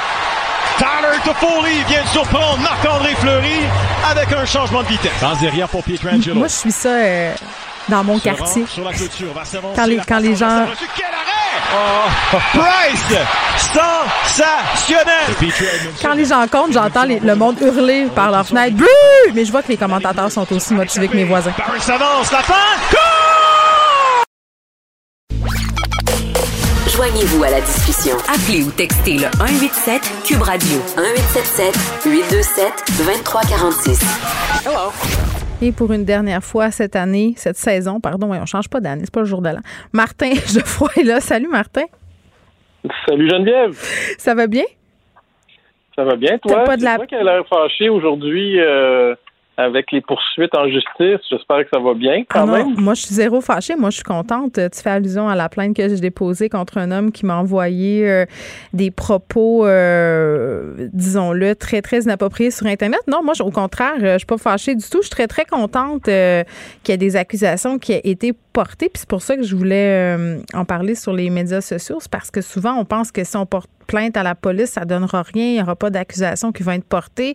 Donc, pour moi, aujourd'hui, euh, c'est positif, entre guillemets? Ben, tu as beaucoup de courage, je voulais le souligner, puis euh, ben, euh, tu sais que tu as, mon appui puis celui de bien d'autres personnes. C'est super gentil. Mais là, tu voulais qu'on se quitte sur une note positive là, avant qu'on parte pour l'été. se quitte sur une note positive Oui. après avoir parlé dans cette année de pandémie de complotisme de la population. Euh, écoute, au Québec, là, on est en train de gagner la bataille contre les anti-vaccins. C'est quand même extraordinaire. Vraiment? Quand on disait, ben oui, Geneviève, on dit qu'il y a 25% de la population, c'était ce que les sondages disaient, qui Oui. croyaient dans les théories du complot. Ben, il y a 75% de la population qui s'est faite vacciner. Alors, euh, tu l'as ta proportion, là, euh, dans les deux sens. Alors, on avait visé euh, 75% de la population qui soit vaccinée qu'une première dose. C'est fait. Je pense qu'on dépasse le 20% en ce moment pour la deuxième dose, si je ne m'abuse. Oui, mais mon bémol, Martin, je m'excuse d'arriver tout de suite avec un bémol. Je sais qu'on veut être positif, là, mais dans les 18-39, on n'est pas encore à 75% Moi, on dirait que c'est ça qui me fait capoter un peu. Ben, les 18-39, on n'est pas encore à 75% mais est-ce que c'est parce qu'ils sont complotistes? On sait pas ou est-ce ça. Que c'est, est-ce que c'est parce que ils sont jeunes puis ont plus envie de s'amuser que d'aller se faire vacciner? Euh, je veux dire, euh, c'est, au gouvernement de développer des stratégies aussi pour les rejoindre. À un moment donné, ils ont commencé là, en donnant des hot dogs, là, des choses comme ça. là. Mais, mais je veux dire, écoute, on avait peur qu'il n'y ait pas 75% de la population qui soit vaccinée, puis on, on a atteint cet objectif-là, puis on va possiblement le dépasser. Fait qu'à un moment donné, euh, oui, c'est sûr qu'il y a des anti-vaccins, puis euh, mais aussi, en fait, ce qu'il faut le dire, là, et- c'est c'est pas comme ça dans tous les pays, Geneviève. Alors, aux. États-Unis, ça stagne. Euh, les premières doses aux États-Unis, ça dépasse à peine 50% Euh, En France, c'est encore pire. Je pense qu'ils sont rendus à 40 seulement de première dose. Donc, on pourrait dire que la prévalence euh, des théories du complot, en tout cas des anti-vaccins, est beaucoup plus forte euh, dans ces pays-là. Puis, je suis en train euh, moi-même de lire des recherches là-dessus qui essaient de, de déterminer pourquoi d'un pays à l'autre euh, ces, ces- ces résistances-là aux vaccins sont variables. Mais la bonne nouvelle, c'est qu'ici, quelque part, est-ce qu'on peut se dire quelque part que les gens comme toi puis moi, justement, qui parlent depuis un an des théories du complot, euh, qui essaient un peu de, de dénoncer la chose, tout ça, ça, ça veut- ça- on pourrait-tu se donner euh, se, se donner une petite tape dans le dos pour dire que finalement, on a quand, on a quand même euh, eu du succès par rapport à ces différentes campagnes-là. Mais tu Puis, sais je veux quoi? pas dire juste, juste nous autres, parce qu'on est une maudite gang. Oui, mais Tous t'as les raison. journalistes dans les médias, euh, tous les gens qui sont dans des centres de recherche comme moi, qui travaillent d'arrache-pied euh, pour éduquer, euh, faire l'éducation scientifique de la population par rapport au vaccin, mais par rapport à tout un, un autre paquet de sujets, Mhm. je veux dire, je- pour moi, quand même, c'est la preuve, euh, cette campagne de vaccination-là qui, qui commence à être un, un succès, qu'on on a fait du bon travail au Québec pour euh, euh, en termes d'éducation scientifique. C'est sûr qu'il y a encore beaucoup à faire. La pandémie nous a nous a fait réaliser qu'il y avait beaucoup de gens qui avaient euh, qui croyaient à toutes sortes de théories farfelues Euh, et et, euh, et, ça c'est déplorable et dans une société qui est censée être moderne. là. Mais Ma- Martin, c'est ça, tu me disais, bon, je suis en train d'un peu essayer de voir comment ça se goupille ailleurs dans le monde par rapport à l'adhérence aux campagnes vaccinales, tu sais. Puis, puis tu sais, c'est sûr que quand on a des politiciens qui sont anti-vaccins ou qui sont dans la négation de la gravité de la COVID-19, comme on l'a vu par exemple au Brésil, tu sais, le Brésil qui a un- quand même un triste record de cas, c'est la façon dont... Oui, c'est la façon dont les dirigeants parlent de la, une influence directe là, sur l'adhérence de la population. Ah non, c'est une catastrophe au Brésil. Bolsonaro, c'est une catastrophe. Aux États-Unis, il ne faut pas se, se leurrer. Le 50% de la population, ou à peu près, qui ne s'est pas fait vacciner, c'est les, républicains. Hein. C'est pas. Ouais. Si on, on regarde de- d'un État à l'autre, les États qui, qui sont le moins vaccinés, c'est les États du Sud, souvent les États républicains. Donc, euh, je veux dire, euh, effectivement, ça a une influence. Bon, est-ce qu'on, on critique souvent nos politiciens, mais peut-être qu'ils ont bien fait finalement à travers cette crise-là. Euh, mais je veux dire, il n'y a pas seulement les politiciens, il y a les journalistes, il y a les scientifiques, il y a tous les gens qui ont travaillé très fort au Québec là, euh, puis dans, dans, la dernière année. Moi, je pense que aujourd'hui, avant le départ des vacances, c'est pas fini encore. Il y a encore beaucoup de monde qui essaie d'avoir leur deuxième dose. Moi, j'ai mon rendez-vous. Là, t'as-tu réglé tes problèmes, Martin? Là, parce que sur Twitter, t'as l'air d'avoir beaucoup de problèmes avec ta deuxième dose. Ben, moi, j'ai pas, euh, moi, j'ai pas pu prendre mon rendez-vous parce que j'ai été, euh, je suis un des, des, des parias de la société oh qui, a reçu le, qui a reçu le AstraZeneca. Ah oui. qui s'était précipité euh, comme tout le monde au mois d'avril parce qu'on me disait que c'était la fin du monde si j'y allais pas. Alors, je suis beaucoup plus relax maintenant dans le sens où euh, je vais attendre au mois de juillet que ça se calme un peu pour aller chercher ma dose de Pfizer ou de Moderna. Euh, je ne vais pas me précipiter justement parce que comme on va plus le constater, les études scientifiques changent de jour en jour. Et euh, bon, euh, ce que le CCI, le comité d'immunologie euh, canadien québécois, ont dit que ce serait peut-être mieux de ne pas avoir une deuxième dose d'AstraZeneca. Moi, j'avais vu venir depuis longtemps parce que je voyais les études qui sortaient d'Angleterre et d'Espagne, là, ce, qui, qui, disaient que le, mixer un vaccin, c'était mieux. donc, je sais, si on lit un peu la littérature scientifique, puis on suit un petit peu ça comme je le fais les décisions de la santé publique arrivent toujours trois, quatre semaines après les. les, les ben attends, là, tu, mets le, doigt sur quelque chose, puis j'en parlais ce matin dans ma chronique dans le Journal de Montréal euh, sur le cafouillage autour d'AstraZeneca puis les mélanges euh, de doses. Là, je disais à la blague, euh, moi, ça me dérange, ça me tentait plus ou moins de mélanger les coulées, là. Mais, mais je pense que, tu sais, parce que toi, tu me disais, bon, moi, je les lis, les études scientifiques, mais la plupart des gens, nous, on lit pas les études scientifiques. Puis moi, quand j'entends euh, Dr. Arruda, Christian Dubé dire aux gens, ben c'est votre choix, avec les informations que vous avez, de prendre euh, vos décisions, je trouve que c'est quand même pelleter quelque chose d'excessivement compliqué dans la cour du monde, un peu pour se dédouaner. Euh, puis ce qu'on, tu sais, on, a quand même eu la preuve pendant la pandémie qu'au niveau de la littérature scientifique, on était assez analphabète. Euh, oui, euh, on s'en est rendu compte. Puis il y a d'autres personnes comme moi ben, qui sont un peu moins analphabètes aussi parce que euh, je mais c'est ton métier, toi, tu sais. Ben, c'est mon, mon métier, mais je suis pas immunologue, Geneviève, puis je, je ne le suis toujours pas, mais j'en connais pas mal plus sur la fabrication des vaccins comme l'ensemble de la population qui est capable de faire un effort euh, qu'au début de la pandémie. Moi, au début de la pandémie, quand j'allais me faire vacciner, je me posais pas la question si c'était un ARN messager ou un, adénovirus ou un n'importe quoi. Là, euh, on a quand même euh, euh, par la force des choses avec la pandémie, puis la, collaboration des médias aussi qui en ont beaucoup parlé, on a développé une connaissance, je pense, euh, sur l'ensemble de la population des non spécialistes. Parce qu'il faut le dire, là, c'est la plupart du monde ne sont pas spécialistes en immunologie. Là, c'est, comme une petite caste. Là. Je veux dire, donc on a quand même plus de connaissances qu'on en avait. Puis avec les, le travail de vulgarisation qui a été fait, ben, moi, je suis capable de dire aujourd'hui que euh, euh, non seulement ça va être mieux un ARN messager pour la, deuxième dose qu'un AstraZeneca, ça va être mieux parce que j'aurai plus de protection euh, contre certains variants. puis aussi, ça va être mieux parce que de toute façon, c'est comme un peu un arsenal. les immunologues l'ont mieux expliqué que moi. Là. Mm. Si tu as deux sortes de vaccins, tu as, plus de de, d'anticorps euh, qui sont stimulés. Donc, et puis aussi, tu élimines complètement la, possibilité de thrombose, même si elle est très mince. Donc, tu as tous les avantages là. Mais je veux dire, c'est parce qu'on a fait de la science en direct. C'est ça le problème. On fait de la science en direct, ça change à toutes les semaines, puis ça donne l'impression aux gens, puis ça, ça, ça a donné de la prise au complotistes, justement, parce que avant la pandémie, les gens ont l'impression que la science c'était rigide, puis quand que euh, on arrivait avec quelque chose sur le marché, il n'y avait pas de test, puis rien, puis tout était comme tu vois, ce que je veux dire, c'était, mm. ça change pas la science, que c'était immuable, mais c'est le contraire, ça change constamment la science. C'est ça. Ben oui. C'est comme maintenant, on commence à mieux comprendre des processus cognitifs qui vont amener les individus vers des, pensées magiques, un peu comme le complotisme.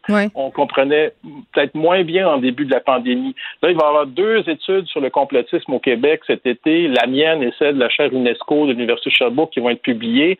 On va commencer à comprendre encore un peu plus les processus qui amènent les gens vers le, le complotisme. Puis, il y a une chose qui était importante que la pandémie nous a redonné. Elle nous a donné bien des, ben, j'allais dire bien de la marde, elle, nous a donné beaucoup de, problèmes. Mais euh, la pandémie, elle a sensibilisé le public à ces phénomènes-là de ben, complotisme. elle a convaincu aussi les, elle a convaincu les gouvernements qui font investir dans l'éducation scientifique. Hey Geneviève, on a assez chialé là que les gouvernements s'occupaient pas de ces choses-là en début de pandémie.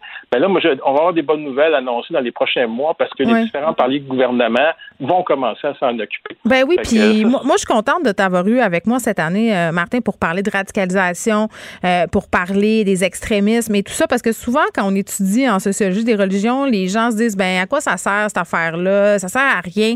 Ben, tu sais, tu as été la preuve incarnée que non seulement ça sert à quelque chose, ça peut être vecteur de changement, mais ça peut nous servir à expliquer des phénomènes sociaux qui sont vraiment d'actualité. Donc, je voulais te remercier. Ça a été vraiment intéressant. Tu es un super vulgarisateur, puis on va se retrouver, euh, j'espère, à l'automne. Je, je, voulais moi aussi te remercier de, m'avoir sorti de ma bulle scientifique, de m'avoir forcé à vulgariser pour le grand public.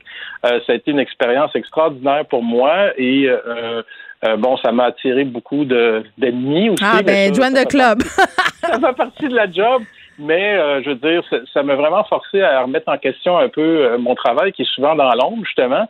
Et euh, j'ai senti, comme à un moment donné, une espèce de mission ou un besoin d'aller vers le grand public. Puis tu, tu m'as permis de, de, le faire. Puis ça, je t'en remercie beaucoup. Puis je trouve aussi que toi-même, en je te renvoie un peu la, la, balle. Tu fais un travail extraordinaire comme, comme chroniqueuse, comme journaliste. Euh, pour aller chercher des sujets importants, puis c'est pas juste le complotisme, puis les sujets que moi qui m'intéressent, on parle de, sujets de, des femmes aussi, de féministes, tout ça. Ah, t'es une grande féministe pour moi. merci beaucoup. Je te souhaite un bel été. À l'année prochaine. Bel été. À toi aussi. Geneviève Peterson. Une animatrice pas comme les autres. Cube Radio. Faut que j'arrête de dire à l'année prochaine. C'est pas l'année prochaine, c'est l'automne prochain. Mais on dirait que moi, pour moi, deux mois de vacances, c'est comme tellement long. OK, je suis avec Léa Streliski. Salut Léa. Salut Geneviève. Bon, pour notre dernière de l'année, on va reparler un peu de Claire Sanson. Tu sais, nos pires cauchemars se sont réalisés. On se demandait hier si elle avait le droit de faire ça, de passer au Parti conservateur euh, du Québec parce qu'elle était élue quand même comme représentante de la CAQ. Là, c'est officiel. Bye bye, Éric Duhem euh, s'en va avec lui. Oui, au moins, euh, ça s'est fait vite. Hein? Nos pires cauchemars se sont réalisés très vite. Ils ont enlevé le plaster d'un coup. Exactement, mais ça fait quand même mal, je te dirais. Euh, mais oui, on, se demandait si c'était possible. Ben, c'est effectivement complètement possible. Je trouve pas que c'est le geste le plus noble politiquement auquel nous avons assisté. Ben, c'est non seulement poétique, mais sans évidemment pouvoir être sûr. On peut questionner euh, les raisons et les motivations de Mme Sanson. On pense y lire en gagne une sorte de revanche, une vengeance, ou euh, en tout cas un, un, un move qui fait partie de qui, qui part d'un ressentiment. Tu sais, qui, je pense que ça a été euh, beaucoup dit dans les médias qu'elle euh, avait été frustrée de ne pas être nommée ministre euh, et que la situation lui avait occasionné beaucoup de stress. D'ailleurs, je ne sais pas à quel point est-ce que tout le monde s'attend une fois qu'il est élu à devenir ministre. Je ne sais pas à quel point c'est vraiment une. Ben, on ne sait pas non plus ce que Legault y avait dit au moment. De, on sait rien. Là, on n'est pas dans, dans l'alcove de leur confidence. Non, exactement. Fait qu'on ne sait pas exactement ce qui s'est passé. Cela dit, je ne sais pas à quel point est-ce que tout le monde, une fois que tu es élu, est-ce que tu t'attends forcément à être ministre? Selon quoi? Selon ton dossier, selon tes qui, selon ta popularité, tes compétences? Je sais pas. Elle l'a pris personnel, visiblement, puis là, on, on, en est là plusieurs années plus tard. Elle a décidé de faire euh, ce, ce move de carrière euh, qui est hautement euh, ben, politique, on va le dire. Euh, puis tu sais, c'est un pion qu'elle place sur l'échiquier qui a beaucoup de pouvoir techniquement. En tout cas, ça, c'est beaucoup. Oui, parce qu'Éric Duhem fait son entrée à l'Assemblée nationale à cause de tout ça. Là. Puis je pense que c'est pour ça qu'il maraude depuis des semaines, là, c'est pour avoir des députés assis. Ben oui, c'est sûr que c'est pour ça, euh, parce que c'est son objectif, puis on le comprend. Maintenant qu'il est rendu chef, c'est sûr que c'est ça qu'il veut. C'est, je pense pas qu'il cache son jeu. Cela dit, je questionne un peu aussi ce que François Legault savait, c'est-à-dire que tu sais, je peux pas, je veux dire, il est pas né avant-hier, Monsieur Legault, là, il connaît ça la politique. Je veux dire, il a bien dû voir euh, s'il était au courant que Mme Sanson avait des rencontres avec Monsieur Duhem, puis qu'une fois qu'elle a fait son don de 100 dollars, avant d'être exclue. Moi, le don, j'en reviens pas encore. Ok, ouais. Ben non, mais avant d'être exclu, je veux dire, tu sais, est-ce que sur un jeu d'échecs, il aurait pu voir ça venir? Est-ce qu'il aurait pu la garder quand même au caucus? Puis, tu sais. Il aurait-tu pu lui donner un ben, ananas, y acheter un bouquet de fleurs, quelque chose, pour se faire ben, pardonner? on ne sait pas. Ben, ben, je sais pas, mais au moins, ne serait-ce que pour le dialogue social et pour pas faire rentrer cette espèce de droite populiste à l'Assemblée, est-ce qu'il aurait pas pu la garder dans son caucus, même si clairement elle divaguait puis elle faisait des dons aux autres? Keep your enemy closer, hein, qu'on dit. Oui, c'est ça. Je dirais, mais en même temps, si euh, ils ont décidé de l'exclure, j'imagine que c'est pour respecter aussi l'éthique de leur parti. Ouais. Puis peut-être parce qu'ils se disent que ça n'aura pas une immense incidence politiquement. Ben là, je pense qu'ils devraient se méfier euh, plus de la ben, présence de M. Duhem. Euh, très populaire à Québec. On a fait, euh, au niveau des intentions de vote, un bon 2% au niveau du Parti conservateur du Québec. les dons aussi affluent. Donc, tu sais, les commentateurs politiques, là, ceux qui connaissent la game, disent vraiment qu'Éric Duhem, ça va être le caillou dans le soulier de M. Legault pour les prochains mois puis pendant la, la prochaine campagne. Là. Mais tu sais, quoi qu'il arrive, quels que soient les résultats qu'ils réussissent à obtenir politiquement, je pense juste que ça peut que pourrir le, les conversations, le fait que nous, on soit en train d'en parler, le fait que, tu sais, c'est-à-dire que ça amène une sorte de vent euh, un peu toxique, un peu... Euh, tu sais, je sais pas, ben, du populisme, comme on l'a vu aux États-Unis, comme tu sais, puis je dis pas que ça va avoir ce pouvoir-là, c'est juste que ben, ça fait tache d'huile, ça fait qu'on a l'impression qu'il y a des gens qui sont en politique pour des raisons qui sont euh, un peu absurdes, puis qui sont pas proches des gens, puis ça m'énerve. ça ben, m'énerve, parce que peur, oui, oui, ben, on verra comment, euh, parce que M. Duhem a dit tantôt euh, qu'il allait bientôt rencontrer des députés de d'autres allégeances, donc Claire Sanson ne sera visiblement peut-être pas la dernière à changer de camp. Tu voulais qu'on se parle, Léa, du processus de plainte quand on est victime des, de menaces ou d'injures sur le web. Ben oui, puis il y a un lien là parce qu'on se souvient que donc toi tu as décidé de porter plainte et que c'était euh, contre quelqu'un qui t'avait euh, lourdement insulté et menacé suite à, des propos justement euh, que tu avais menés envers Éric Duhem, qui j'imagine que lui avait que lui avait mené envers moi. Moi je envers toi. oui oui oui, c'était par rapport à, la saga des touristes Tata j'avais dit dans un feed Twitter que j'aimais pas les resorts. Des gens probablement lui ont envoyé une photo de moi la seule fois où je suis allée dans un resort et où j'ai chialé toute la semaine sur mon Instagram. Mais bon, ça, les stories sont disparues. Puis, mais mais c'est ça. Donc, euh, une photo de moi en bikini, euh, un post un peu tendancieux. Et voilà, c'était parti. Euh, la meute était sur mon dos. Mais ça, je suis habituée. Là. C'est juste qu'il y en a qui exagèrent. Puis cet homme-là. contre qui j'ai porté plainte, Patrick Cloutier-Bolduc, bon, va, va être accusé de, de certaines choses, j'allais dire. Euh, moi, ce chef d'accusation-là, là, je savais même pas qu'il existait. C'est quand même quelque chose, ça s'appelle communication indécente. Puis c'est pour ça que, que, que je voulais en, parler, parce qu'on a tout le temps l'impression euh, qu'on peut rien faire. Oui, c'est euh, ça. Ben, tu sais, c'est dans le processus de plainte, tu sais, tu te dis, OK, mais là, il m'a pas dit, je vais venir te tuer, tout ça, mais il y a toutes sortes de, de, de trucs dans le code civil qui fait qu'un procureur peut porter des accusations, et dans mon cas, ce sera communication indécente. Puis, tu sais, le processus, euh, quand même, il euh, faut, faut que ça tente, là. C'est ça que j'ai envie de dire. Mais c'est pas si pire que ça non plus, là. Je veux dire, moi, j'ai pas vécu un crime atroce, là. Je comprends qu'une victime de viol, on est ailleurs, là. Mais en ce qui me concerne, moi, je l'ai dit, s'il faut que je fasse 200 plaintes, m'en faire 200. Ben oui, mais c'est ça, mais c'est parce que ça crée un peu un précédent pour, dans la tête des gens de, de, de, poser ces actions-là. Parce que, ben comme tu dis, on, on, on, le sait pas qu'on peut faire ça. Euh, on a l'impression que l'Internet, c'est le Far West, puis qu'on est tous supposés euh, subir cette espèce de toxicité. Puis, tu vois, on revient à Éric Duhem, puis euh, sincèrement, avec toute la radio qui, qui a fait, toute le, toutes ces communications-là, très sincèrement, souvent, c'est que c'est quelqu'un qui fait appel à ce qu'on a de moins beau à l'intérieur de nous. Puis c'est comme ça que ça fonctionne, ce pouvoir-là. C'est, c'est d'aller chercher l'attention négative, mais c'est de l'attention pareille, tu sais, qui fait de brasser cette espèce de cage. Hmm. Puis après, ben, ça a des conséquences réelles, puis on pense qu'on est tous pognés avec ça, puis qu'on peut rien faire. Mais donc, c'est bon de, de, de rappeler qu'il y a des limites, que tu peux pas agir comme ça même si c'est dans le fameux monde virtuel où on pense encore que tout est toléré et tout est accepté. Mais alors que c'est pas vrai, justement, à un moment donné, tu peux revenir dans le monde réel, porter une plainte réelle et avoir euh, accès au système de justice réel, puis que ça ait des conséquences sur ta vie réelle. Oui, mais ben, on verra. On verra s'il sera condamné. Là, il s'expose quand même à une peine de deux ans d'emprisonnement ou à une amende. Donc, dans les, tous les cas, c'est pas le fun. Euh, petit mot pour finir, euh, Léa, il nous, il nous reste environ une minute. Là.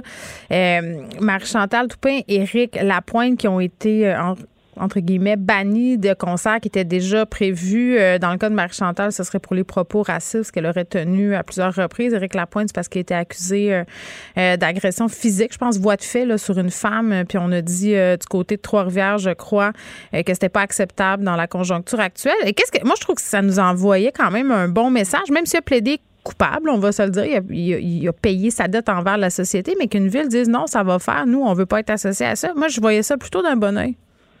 Ben oui, mais je pense aussi que c'est le contexte en ce moment. Je, on parle oui, ça aurait été bizarre, hein? Ça oui, aurait ben, été bizarre. ça. Je, je- ça me surprend pas. En fait, ce qui me surprend, c'est qu'il y avait encore des dates pour le moment dans le contexte. Puis, Mais ces Marie- le défendent bec et ongle, là, c'est quand tu vas Ben oui, voir. mais, mais je, je, je comprends. Quand t'es fan, t'es aussi t'es un peu aveuglé. Puis à un moment donné, la société peut pas prendre ses décisions en fonction des fans. C'est juste pas possible. Tu sais. Puis pour ce qui est de Marie Chantal Toupin, euh, c'est pas le même genre d'offense, même si elle a tenu des propos qui étaient vraiment disgracieux et méchants et racistes. Ouais. Euh, ben, tu sais, ce que ça envoie comme message aussi, c'est ben, on peut s'engager d'autres groupes ou d'autres vedettes qui tiennent pas? Ces- ces- ces- ce genre de propos-là. Tu sais, c'est c'est juste ça qu'on fait dans le fond, c'est régler vos affaires, puis Ouais. soyez un Ben, c'est modèle un peu positif. Mais je trouvais quand même que, que ça envoyait euh, un message clair. Ben oui. euh, c'est- euh, on dirait qu'on est en train de changer de paradigme. Léa, je voulais te remercier pour ta présence à l'émission cette année. On a passé des beaux moments ensemble. On a Oui. vécu des affaires. On a jasé toutes sortes de choses, souvent de notre maternité. Puis ça, connaître. oui, puis ça fait, ça fait super du bien.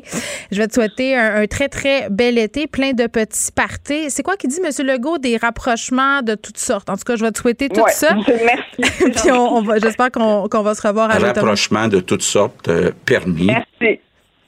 Merci beaucoup. Pour elle, une question sans réponse n'est pas une réponse. Geneviève Peterson. Cube Radio. Cube Radio. En direct à LCN. On retrouve maintenant Geneviève Peterson dans les studios de Cube Radio. Geneviève, hein, c'est bientôt le temps des vacances, mais là, deux noyades en moins de 24 heures. euh, On dirait que ça enlève un peu là, de, de joie autour de, de ce moment-là. Surtout qu'il y a plusieurs familles qui vont se diriger, entre autres, euh, proche des, des points d'eau. Oui, ben, ben c'est ça. Moi, je cet été, évidemment, je prends un congé de radio, donc c'est ma dernière heure de radio. C'est pour ça que j'ai le grand sourire étampé d'en face. Mais c'est vrai que euh, ce moment-là est un peu assombri par les noyades. Puis moi, c'est une de mes grandes phobies dans la vie qu'un de mes enfants, moi, j'en ai trois. Puis ma fille de 14 ans me dit tout le temps, chaque fois qu'elle se baigne, maman, lâche-moi, t'es fatigante. Je, je, je suis quasiment là, comme dans Baywatch, là, je check avec mes, mes longues vues puis ma planche. J'ai vraiment peur. Puis tu sais, c'est parce que ça arrive tellement vite une noyade. Puis j'ai l'impression qu'à un moment donné, quand tes enfants vieillissent, tu sais, tu deviens un peu plus relax avec ça. Tu dis, ben voyons, ils savent nager, là, on est dans une piscine, il peut rien arriver. Euh, puis non, c'est pas vrai qu'il peut rien arriver. Puis tu l'as dit, là, on a eu deux noyades en moins de 24 heures. Un petit gars qui a perdu la vie dans une sortie scolaire. Imagine, tu sais, tu vas porter ton enfant à l'école, il revient pas le soir. Petite fille en Estrie qui est décédée, euh, je pense que c'était dans un étang derrière chez elle. Est-ce qu'elle échappait à la vigilance de ses parents? On le sait pas. Euh, mais, tu sais, ces parents-là, pour le, le reste de leur existence, vont devoir penser à ce qui s'est passé. C'est- un drame terrible. Et puis tellement mes condoléances à ces gens-là.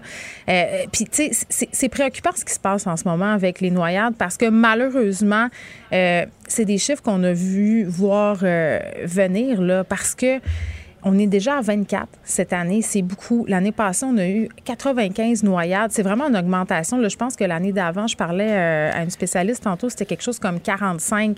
Euh, donc, on a vraiment des chiffres qui sont troublants. Puis la pandémie, évidemment, vient jouer dans tout ça parce que les camps de jour sont fermés, les garderies sont fermées, euh, on est en télétravail. Puis, tu sais, moi, je plaide super coupable. là. Moi, ça m'est arrivé d'être sur le bord de la piscine chez nous avec mon ordinateur. Mes enfants jouent, tu sais, je regarde mon ordi, euh, je fais mes affaires, je jette Ou le un cellulaire, le, ça, le maudit, le maudit téléphone. Pour vrai, là, même si tu te dis que tu le regarderas pas, là, tu le mets à côté de toi, sa chaise longue, c'est sûr qu'à un moment donné, petite notification, tu regardes, tu as un appel, tu fais ça va prendre juste une minute, puis tes yeux sont rivés sur la piscine, mais un moment d'inattention, puis c'est fini. Ça peut prendre quelques secondes. c'est trop tard. Ben c'est ça, c'est parce que... je- Oui, vas-y.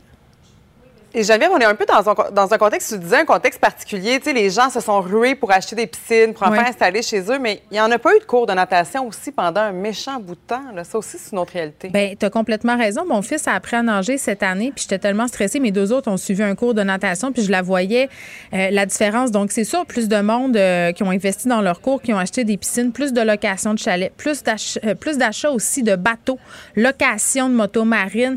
Euh, puis, tu sais, moi, je, je viens du lac Saint-Jean. L'été, sur le lac Saint-Jean, c'est un peu euh, des fois préoccupant. Tu vois ce qu'on appelle euh, ben, des touristes, finalement. Il n'y a pas d'autre mot.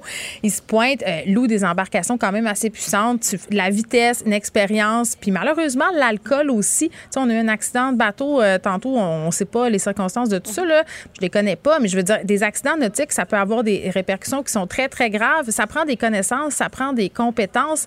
Puis, tu sais, moi, je voulais absolument qu'on se parle des petits parties parce que M. Legault le dit, hein, ça sera l'été de tous les petits parties, mais quand on fait un petit party, on jase, là, on est toi puis moi, nos amis, ça fait un an qu'on s'est pas vu, on est excités, on est content de se voir, les enfants jouent dans la piscine, on boit un petit verre, on, on pense que tout le monde surveille, mais dans le fond, personne surveille personne surveille et là, il peut arriver un accident.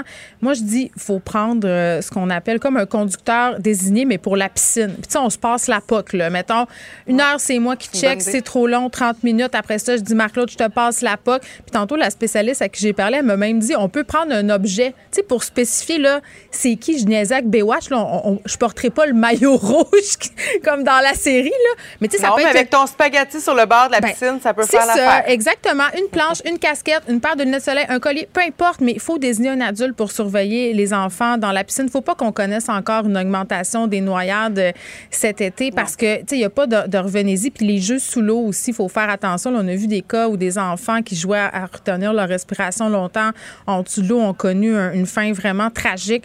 Donc, tout ça. Mais, mais là, je dis ça, puis j'ai l'air super stressée, mais ça va être le fun quand même l'été. Je vais pas louer mon chalet, mais c'est juste mais c'est bien.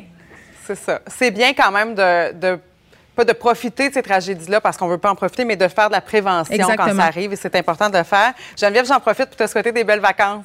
Bien, toi aussi, bon été. Les autres. Geneviève Peterson. Une animatrice pas comme les autres. Cube Radio. Je suis avec Richardson Zephyr, humoriste. On a pu le voir également dans Big Brother. Il est porte-parole des auberges du cœur. Richardson, salut. Bonjour. Bon, euh, on se parle aujourd'hui d'une application pour faciliter la transition à la vie adulte. Euh, c'est une application là, qui a été créée par les auberges du cœur. Mais avant qu'on parle de l'application, j'ai quand même envie de te demander, toi, euh, ta transition vers la vie adulte, ça a bien été? oui, ça a bien été. c'est une transition qui s'est faite lentement, mais sûrement. OK. Ben, tu finis cette transition? Euh, oui, euh, ouais, terminé, terminé, je dirais. Euh, je garde un cœur jeune, mais. Moi, je sais pas si ça a fini ma transition, c'est pour ça que je te dis ça. Ah. Je, suis en perpétuel euh, adulting.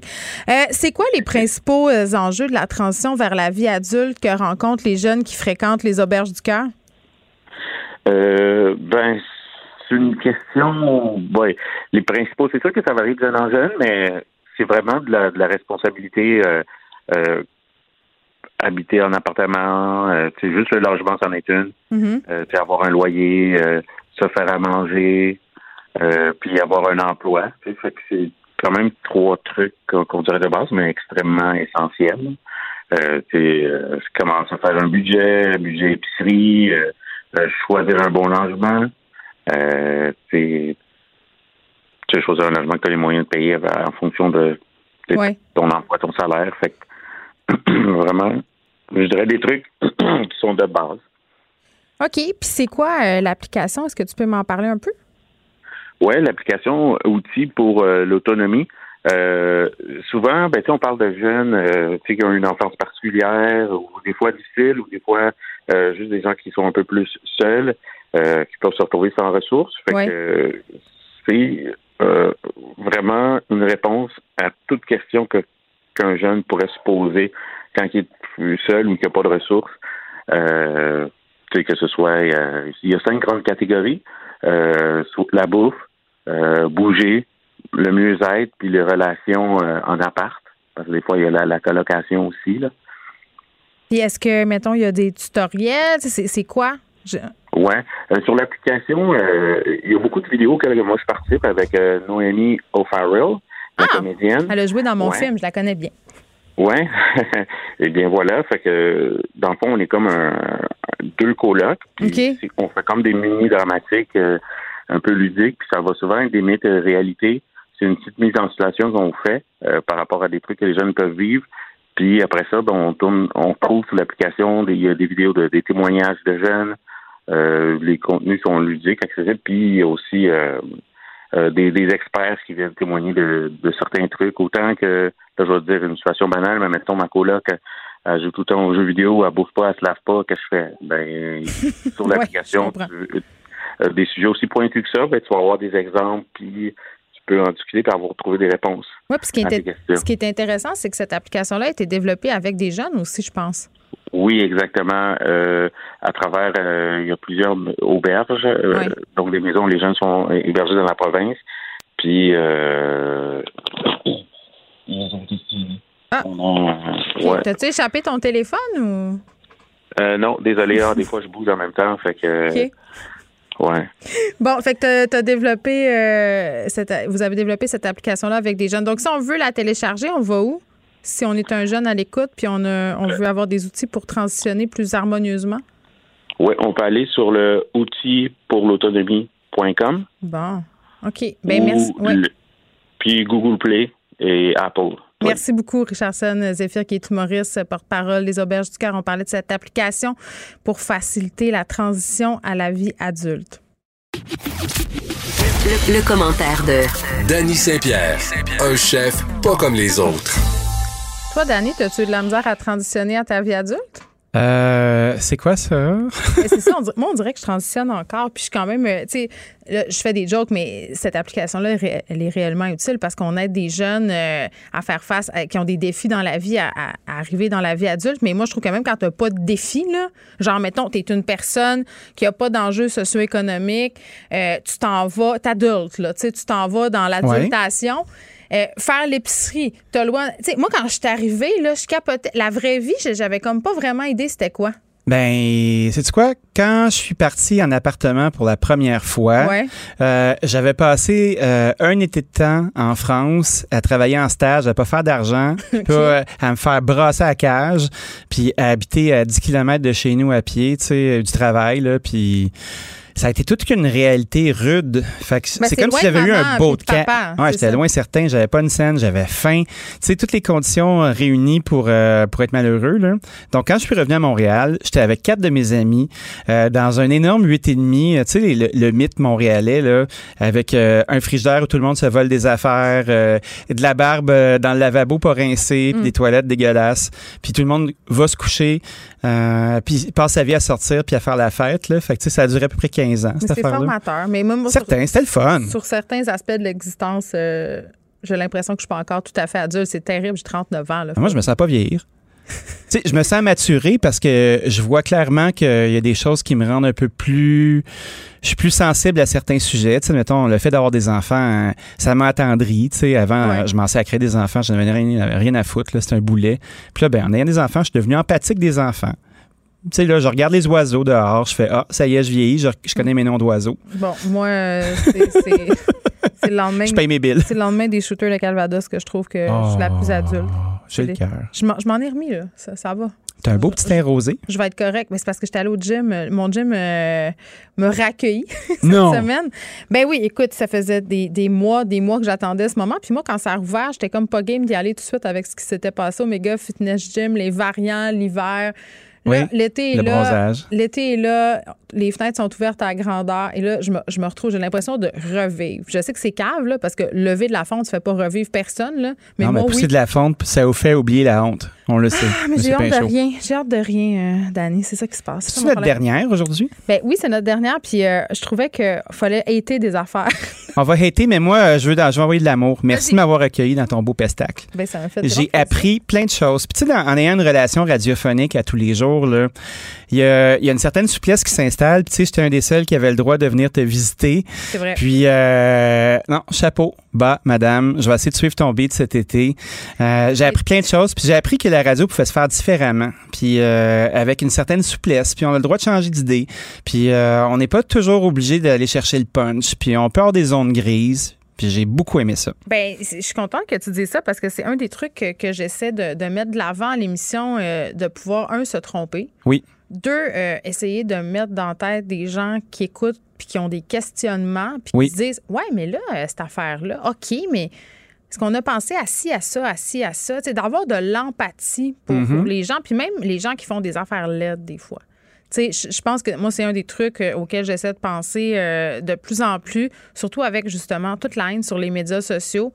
Euh, essayer d'avoir de la compassion. Puis je pense qu'on a beaucoup été dans le jugement par rapport à la pandémie, par rapport justement aux gens qui étaient complotistes, les gens qui voulaient pas se faire vacciner. on les a beaucoup traités de non. les covidios, les édentés, les touristes à table. Moi aussi, ils m'ont tombé ces nerfs, là. Mais à un certain stade, moi, j'étais rendu au point à me dire, OK, là, ce monde-là sont beaucoup, là. Tu sais, fait allez, essayer de comprendre. Puis à chaque fois qu'on t'approche, on renforce euh, leur sentiment de rejet. Ben, c'est comme si tu dis, viens faire partie de nous autres, mais à chaque fois que tu nous approches, on te crisse une bine c'est pas tellement attirant. oui, puis tu sais, euh, la plupart du temps, cette colère-là, ben, elle cache quelque chose d'autre. Ben, c'est ça. Puis je trouve que euh, un, des trucs euh, que j'aime qu'on fait ici, c'est de parler de sujets difficiles. C'est souvent le commentaire qu'on me fait aïe, tu, tu, tu, parles de sujets pas faciles, de sujets durs, beaucoup d'affaires sur la violence conjugale, le féminicide, puis tout ça. Mais on, réussit à en parler quand même, puis on réussit après à faire un segment, toi puis moi sur les hot dogs. Tu sais, c'est quand même. Au début, j'étais mal à l'aise. Je me disais. C'est vrai, hein? T'arrivais tout le temps après les entrevues les, les plus difficiles. Tu sais, quand je parlais soit à des victimes ou à des gens qui avaient vécu une affaire pas facile, puis là, t'arrivais, puis pouf, tu sais, on parlait de. Mais ça me faisait du bien. Moi, je t'ai appelé mon bon, une espèce de, de, respire, là, une espèce de. Ouais, le poumon de l'émission. On va te le dire. Un petit, ouais, un petit moment de pause, là, où je pouvais me redéposer faire OK, Danny, là, c'est comme. Je vais me remettre un peu des émotions que je viens de vivre. Non, mais c'est du stock euh, de tenir tous ces sujets-là, de les garder liés, d'être capable de s'y référer, d'avoir une acuité sur l'actualité, d'être capable de piger dans, dans les headlines puis dans les référents. Bravo. Vraiment, c'est impressionnant. J'ai hâte de voir aller cet été, puis merci euh, pour ta présence. Mais là, on va arrêter de se licher. Là. On va parler d'un. ouais, mais pour une fois que tu t'es lavé. En plus, que Luc Fortin s'est installé en régie. Ça, c'est très, très rare. C'est de la grande visite. Ah, puis il est masqué en plus. Hein? T'as vu comment il est rigoureux? Ben, il est super rigoureux, notre directeur des programmes. C'est ça son titre? Je sais même pas. Moi, c'est mon héros. Je sais même pas qu'est-ce qu'il fait. Qu'est-ce qu'il fait? Il me soutient. Il, me trouve des bons sujets, puis il me dit parle de ça, parle de ça. Bon, c'est ça qu'il fait. fait que je sais pas comment ça s'appelle. Je sais juste que c'est indispensable à mon existence. Notre, notre gourou. OK, on parle de haine du camping, le go, parce que c'est pas vrai qu'on passe euh, cette chronique-là sans, sans, parler de notre haine commune. On, on partage beaucoup d'affaires, dont cette haine-là pour les tentes puis les petits matelas pas trop épais. Ben, c'est drôle, hein, parce que euh, oui, euh, je n'ai aucune envie de faire du camping. oui, j'ai un petit jugement pour l'odeur du sleeping bag puis la tente qui se déroule, qui sent un petit peu l'humidité. Ça me tente pas. Mais j'ai parlé de mes bons amis, Jérôme Mandel, cette semaine, qui lui est un adepte du camping. Puis j'étais très surpris parce que c'est un de mes amis les plus astronome. Ben euh, il fait un paquet de trucs. Puis là, j'ai comme découvert qu'il était un amant du camping avec euh, avec sa blonde, Mère Claude, les, les gens qui ont le café Falco. Puis c'est des amis depuis une, trentaine d'années là. Puis j'avais comme pas pigé ce bout-là. Puis j'étais comme Jérôme, voyons donc. Je t'imaginais pas comme une espèce de hippie qui s'en va embrasser des arbres puis qui aime ça se coucher sur un tapis de sol euh, pour contempler le son de la nature, des criquettes. Mais attends là. Puis sais-tu quoi? Ça avait l'air le fun. Ben oui, ça avait l'air le fun parce qu'il te le raconte bien, mais j'ai envie de dire, moi, je me suis quand même fait des trips de bouffe assez incroyables dans des conditions précaires. Pas du camping, mais à la pêche au saumon, mettons, tu t'en vas, euh, tu es dans un motel cheap où tu dors dans des chalets, pas d'électricité, pas d'eau vraiment, puis tu sais, avec des amis qui étaient un peu cooks, c'est bars. Mais ça se ressemble au camping, ça, non? Ben non, parce que non, moi je pense que. c'est deux familles parce que c'est la même merde pour moi. Là. Non, non, non, non, non. Là, là, on va démêler les affaires. S'il te plaît, parce que visiblement, ça marche pas. Le camping que j'aille, ah. c'est dans une tente avec un petit maudit matelas qui gonfle que tu te réveilles le matin avec. C'est deux affaires. Tu te réveilles le matin avec un, son de moustique. Seb, ça prend un son de moustique. Puis c'est le son du moustique là, qui, te réveille à 5 heures, tu veux le tuer, tu le trouves pas? Attends, il va en trouver un. C'est un son d'appoint. Le matelas, on transitionne. Le, petit matelas qui se dégonfle. Ben tu te réveilles avec un petit mal au bas du corps. Là. Ben oui. ça, ça j'aime pas beaucoup ça. Puis c'est toujours le fun la première nuit. Tu sais, là, tu te dis, ah, on va aller là avec les enfants, on va leur faire vivre une expérience extraordinaire. Non, non, tu fais juste gérer les enfants, les empêcher de se noyer, puis les consoler toute la nuit parce qu'ils ont peur des ours, puis qu'ils entendent les voisins d'à côté qui chantent du Marie-Carmen ou qui, au pire, fourrent. Ouais, il faut où il y a des tics. Ça. That's it. Ça, là. Ah, ça, c'est un classique, ça. C'est ma définition d'un cauchemar. Ah, tout à fait. C'est comme, imagine que ça, c'était un acouphène, puis tu étais constamment en train de vivre ça. Tu, tu fais. Souffre, arrête, Seb. On devrait faire toute la chronique avec le moustique. non, mais ah! là, t'arrêtes pas de crier aux enfants, ferme le zipper de la tente. Tu, ah fais juste chialer. Fait que ça, j'aime pas. Porte, pas un trou de pète. Je pense que tu peux avoir du fun en camping si tu y vas tout seul ou avec quelqu'un euh, que tu viens de rencontrer, tu veux dire. OK, ou tu veux impressionner, ou... Non, euh, parce que tu peux être tous les deux dans une tente deux par un, puis ça sera pas grave, c'est pas un enjeu, tu viens de te rencontrer. Oui, c'est ça. Tu pourrais te greffer l'un sur l'autre. T'es juste, dans, es juste dans, dans, le beau, puis tu veux te faire greffer le rein de l'autre, puis tout est correct. Ah, Ça, c'est le fun. Ah, ton rein est assez beau. Mais j'aime pas ça, moi, tout ça. Moi, ce que j'aime, c'est euh, les chalets, pas d'eau, puis pas de toilette. Ça, je m'en sac, moi, d'aller dans Bécosse, puis de, de, de, faire euh, mon pipi euh, n'importe où. Là. Ça me dérange ah, zéro. pipi, c'est stérile en plus. Ben, tu peux même boire ton pipi si tu le files comme du bon. Caméra 86. Madeleine Roy, shout out. Non, mais c'est le matelas qui fait la différence, puis les vrais murs. Moi, je mérite des vrais murs, puis un matelas. Rendu là, là c'est vrai. même quand j'avais 17 ans, euh, moi, le voyage au BC, là, avec le sac à dos puis tout, là, m'a jamais tenté. Poule de luxe devant l'éternel. Ah, ben moi, je te comprends. Mais il y a, des façons de cuisiner à l'extérieur qui peuvent être vraiment le fun, par exemple. Oui, Je pense que c'est ça le bout qui est chouette. Parce On que, peut oui, le faire dans notre cour. oui, tu peux le faire dans ta cour. Tu peux le faire n'importe où, mais je pense que as trouvé un lac, t'es bien, t'es dans le canton de l'Est, il n'y a pas trop de bébites, faut que tu watches les tiques. Et moi, les tiques, là, ça me fait bad triper. Oui, là, les tiques, c'est ma nouvelle phobie. Ah, j'ai peur de bien des affaires. Ah, j'ai peur de ça, moi, là, c'est terrible. Ils vont-tu ils vont comme s'accrocher à nous autres, puis sucer tout notre sang, puis nous donner la maladie de Lyme, puis on pourra plus animer? Il va falloir qu'ils nous remplacent par des robots. Des robots animateurs? avec l'intelligence artificielle? Qui ne sacrent pas? ah, ça serait vraiment désagréable. je pense qu'on pourrait s'arranger pour que dans le programme, il y ait une coupe de sacs. On pourrait mettre quelques sacres euh, programmés, ou sinon on pourrait, euh, on pourrait tout simplement être ultra empathique devant la maladie de Lyme. Mais un tic, c'est fait pour s'accrocher. Je le sais. C'est fait pour te mettre une espèce de gogos en dedans. Là. Ah. Puis après ça, tu fais j'en ai-tu, j'en ai pas? Moi, là, checker mes enfants là, qui, se, qui se ramassent en bas de dos avec des pantalons du roi l'été parce qu'ils veulent courir dans le bois, là, ça me tente pas. Mais c'est dégueulasse. Quand je suis allée sur le, la seule fois où je suis allée sur le tournage de la déesse des mouches à feu, ils tournaient les scènes de camp, euh, tu sais, la petite cabane dans le bois, là, aux alentours de Montréal. Puis là, je reçois la feuille de la production. Là, ils te donnent des instructions. Puis il y a une grande feuille, c'est marqué attention, tic. Puis là, c'est marqué dans le. Dans, le champ où est-ce qu'on tourne, il y a vraiment beaucoup de tics, faites attention. Là, c'était genre culotte longue, euh, bas par-dessus mon bas de culotte, chapeau, euh, quasiment filet. J'avais tellement peur. Puis là, ma, psychose, tu le sais que je vais avoir un chien le 3 juillet, un chien à poil long. Là, va-tu falloir que tout le temps que je regarde mon chien au microscope, chaque fois qu'il va rentrer de faire pipi dans le gazon? C'est sûr. C'est sûr. That's it. Ou tu peux aller dans la nature, mais juste te faire un lotissement de béton. C'est un bunker? Ben ouais, tu te fais comme un bunker, comme si t'étais une city prepper. Là. Puis là, ben, comme The Simple Life, mais version Peterson. Ah ouais, tu pourrais regarder au loin la nature, mettre sur ta slab de béton. Moi, ce que j'aime, c'est mon chum. Mon chum, c'est pas un gars de bois, OK? Puis, tu m'étonnes. Moi, j'ai grandi dans les camps. Il est super manuel, par contre. Il peut te construire une maison, là, bing, bang, boom. Ah oui, hein, des allumettes? Tant que le prix du bois d'œuvre baisse, par exemple. Parce que sinon, sinon, il se passera pas grand-chose. Non, mais, mais il est très bon, mais, mais c'est pas, euh, c'est pas tellement. Tu sais, moi, je suis genre, je vais à la pêche, je m'apporte tout seul, je monte mes lignes, je vide ah mes truites. Tu sais, je peux aller à la chasse, tu es bête des affaires. Lui, lui c'est moins ça. Fait que là, c'était, tu sais, on, on, on s'est loin à chalet, puis je ne sais pas comment ça va virer. Ben, ça va être chouette. Mais tu penses parce que. Ben, tu vas être dans l'accueil. Là, euh, moi, je trouve que ça te permet d'avoir un super beau leadership puis de faire comme non, c'est pas de même, ça marche, c'est de même. Ça doit être un petit peu comme ça dans vos vies aussi. Non, on où tu cales. Ben, c'est pas une question de contrôle, c'est juste que toi, tu le sais. Fait que tu le sais, t'en fais profiter, je veux pas. Bon, puis là, tu nous as Est-ce qu'il cuisine, Pierre-Yves? Je pense pas. Il cuisine extraordinairement bien des affaires. Sérieusement? Oui, pas vrai. Ah ouais? Comme des sautés de légumes, admettons? Non, non. Des wok? C'est avec toi qu'on s'est dit que. du. Il m'avait, euh, il m'avait avoué qu'il savait, qu'il savait pas faire un mijoté. J'ai-tu raconté ça? C'est terrible. Ça, c'est de notoriété. Ça, c'est d'intérêt public. Il faut que je le raconte, je pense. Mm-hmm. À un moment donné, je dis, euh, Pierre-Yves, ça serait le fun qu'on se fasse un, curry d'agneau. Il fait, ah oui, j'aime vraiment ça, là, de l'agneau, non, non, non. ben oui. parfait, parfait. Je prends les choses en charge. Fait que chaque tout ça dans mon creuset, je m'en vais au parc avec les enfants. Lui, j'avais des affaires à faire de gars sur le terrain, là. Tellement genré ce que je viens de dire. Fait que je m'en vais. Avec des gants puis un râteau. Ah, non, non, ça, c'est une machine qui faisait. Il win-winait avec une machine. 30 minutes plus tard, bon, je reçois un texto. Il fait, ben là, t'es où? T'en reviens-tu? C'est parce qu'il est prêt, ton affaire? Là, je dis, ben. Petit. J'ai dit, c'est un, un, mijoté. Tu sais, l'idée, il faut que ça mijote. Il dit, ouais, mais là, ça a mijoté bien trop vite. C'est dur comme de la roche. là, je dis, là, je dis, je vais, je vais lui téléphoner. Tu sais, je pense que ça va être mieux que par texto. ça va être moins sec. J'ai dit, là, ouais, j'ai dit, là, Pierre, mettons, un, mijoté, toi, toi, tu sais, tu faisais cuire ça combien de temps? Il dit, ben, jusqu'à temps que ça soit cuit, là. Là, là. J'ai dit, ouais, mais mettons, pendant les 18 années de ta vie où j'existais pas, là, goûtais quoi tes mijotés? Ben, il dit, je comprenais pas pourquoi tout le monde tripait ses mijotés.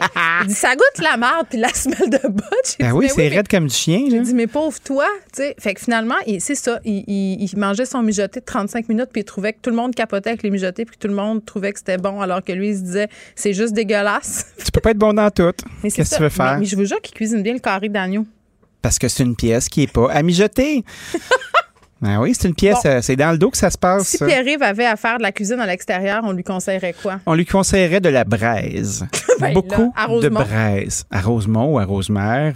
Euh, peut-être plus à Rosemère qu'à Rosemont. Mais cuisiner dehors dans un bois, là, euh, tu te prends des pierres, puis tu essaies de te monter un beau petit muret quand même assez haut. Là. Tu sais, on parle d'à peu près un pied d'eau. Time out, time out. Il faut quand même vérifier avant. Là, c'est la fille des régions qui parle l'indice de feu. Ben, c'est évident. Parce que si tu peux pas faire de feu dehors puis que c'est dangereux pour les feux de forêt, c'est pas le temps de, faire des petits tisons. Là. Non. OK. On tisonne pas, là. Poursuis. Fait une fois que c'est fait, on crée de la braise en masse. Puis là, après ça, c'est le fun de prendre des petites grilles.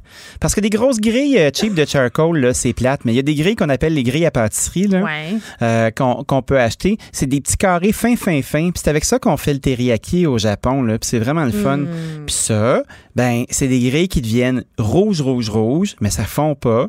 Puis là, tu es capable de promener tes brochettes là-dessus. Puis c'est quand on fait des petites brochettes fines, fines, fines, bien marinées, c'est vraiment agréable, ça va vite. Moi, euh, je dirais, faites la braise, mon ami, tu vas voir, tu vas avoir du fun. Non, mais n'importe quoi de cuit sur la braise, mhm. c'est meilleur. Pour ou contre le charbon de bois en ville, est-ce que tu écartes tous tes voisins? Moi, j'ai une plancha. J'ai pas de, j'ai pas de barbecue chez nous. J'ai pas de barbecue. C'est quoi une plancha? Une plancha, c'est une plaque de fonte. Une plaque de fonte euh, émaillée qui colle pas. Euh, puis moi, j'aime beaucoup la compagnie Eno, là, avec qui je travaille depuis un bout. C'est une notoriété. Là. Puis j'ai juste ça. Fait qu'ils t'ont donné ta plancha gratis. Puis là, ben, non seulement ils me l'ont donné, mais je travaille avec eux depuis un bon bout. Puis je trouve que c'est un produit exceptionnel. Vont-tu m'en donner une? Ben, ils vont t'en donner une, certain. On va s'en travailler une. Mais ceci dit, la plancha, la différence, c'est que c'est une grosse plaque. Fait que tu as une surface qui emmagasine la chaleur. Souvent, un barbecue, ce qui est plate, puis surtout quand tu as des, une grille qui ressemble à une grille de 10 vitesses, là, euh, une roue de 10 vitesses, là, des petites traîneurs, là, ça fait rien que faire des lignes noires. De mort, ça. ça, marche pas. de mort. Pourquoi les fabricants de barbecue, ils font juste des grilles qui, qui, fonctionnent pas puis qui, qui collent? Ça prend de la fonte. Oui, moi, j'ai acheté une grille en fonte et je ne regrette rien. Il faut que la chaleur rentre dans ta grille, puis c'est ça qui va marquer. C'est ça qui va faire tes lignes noires. Fait que la mm. plancha, ce qui est le fun, c'est que tu peux ajuster le volume. Moi, quand j'ai envie de faire des, des smash burgers. C'est que je comprends pas c'est quoi, Danny. Le volume, moi le gaz. 5 ans. OK. Imagine que tu as une grosse plaque à œufs, là. Tu as trois pitons de gaz. C'est comme une plaque à diner, mais pour l'extérieur. Mais je vais mourir. Ça me prend ça. Pourquoi j'ai pas ça immédiatement, tout de suite, maintenant? Parfait. Je vais faire un appel. Puis après ça, tu tournes tes pitons, là. Puis là, tu les mets dans le tape, admettons. Puis c'est tellement chaud, là, que les aliments ont envie de se sauver. Les champignons Queen. Tu te fais un smash burger, là, qui est une belle boulette euh, de viande avec 20% de gras. Puis tu prends tes deux spatules, là, la grosse puis la petite, puis là, t'écrases ça. Puis ça te fait une dentelle de viande. Puis tu es capable de faire du saignant, mais mince, parce qu'on sait tous que des burgers avec une cuisson, c'est merveilleux. Moi, j'ai ça. arrêtez de capoter sa maladie du hamburger, la gang. Là quand le, quand le bœuf est d'épicerie et dégelé, c'est moins safe. Il y a des gens qui prennent leur bœuf à l'épicerie pour faire des burgers. Il y a énormément de gens qui font ça, mais c'est pour ça qu'ils mangent gris puis se de bottes. Ou des fois qu'ils mettent un œuf, un, paquet de soupe à l'oignon puis de la chapelure pastène là-dedans. C'est des roturiers, ces gens-là. Ces gens-là font du pain de viande grillé. Ce n'est pas la même chose. Mais qui fait du pain de viande? Mais c'est-tu bon? Moi, j'ai ça, du pain de viande. Pain de viande, j'adore ça. Antonienne de Marie. Moi, j'ai jamais mangé de sœur. Mais que tu savais à le faire, faudrait peut-être faudrait peut-être débroussailler un peu. Bon, faut que tu t'en ailles là. Faut, non. faut, que, faut que tu t'en ailles là. Faut que tu t'en ailles lire euh, tous les journaux. Ben oui. Euh, toutes les nouvelles. Ouais, tous, les tous les chroniqueurs, les médias américains. Il faut que tu checkes ce qui passe en France. Parce qu'il faut que tu connaisses tous tes dossiers. Là, ça va être beaucoup, beaucoup de responsabilités, Dani. J'angoisse pour toi. OK, ben je vais aller me coucher en petite boule. Je vais Peut-être manger des Doritos pour oublier. Je vais t'écouter puis je vais, je vais commenter tout en direct tes erreurs. Parfait. je serai prêt. Laisse-moi ton laptop parce que j'en ai pas.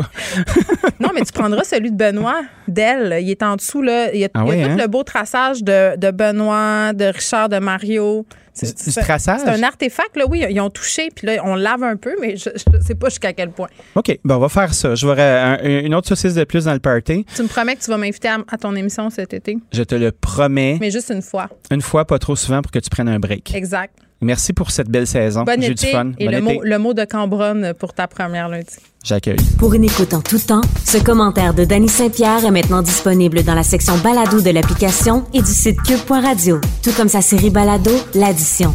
Un magazine sur la consommation et l'entrepreneuriat. Cube Radio.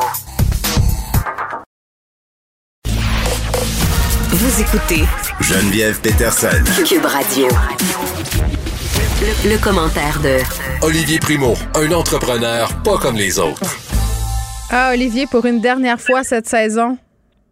Ben oui, on va s'ennuyer. Tu me parlais de partout, du, Ben là, on sait pas, là, tu me parles peut-être de l'espace, il y a des drôles de sons, mais tu me parlais de ton char, tu me parlais du télésiège où tu faisais du ski, tu me parlais du terrain de golf où tu étais. Euh, jamais dans ton bureau, par contre, tu es un homme en mouvement mon bureau, c'est partout au Québec, moi, tu le sais. je suis dans mon véhicule automobile au marché des jardiniers à la prairie. Je m'en viens faire une petite commande de fruits et légumes pour le, week-end. Oh my God. Au marché des jardiniers. Bon.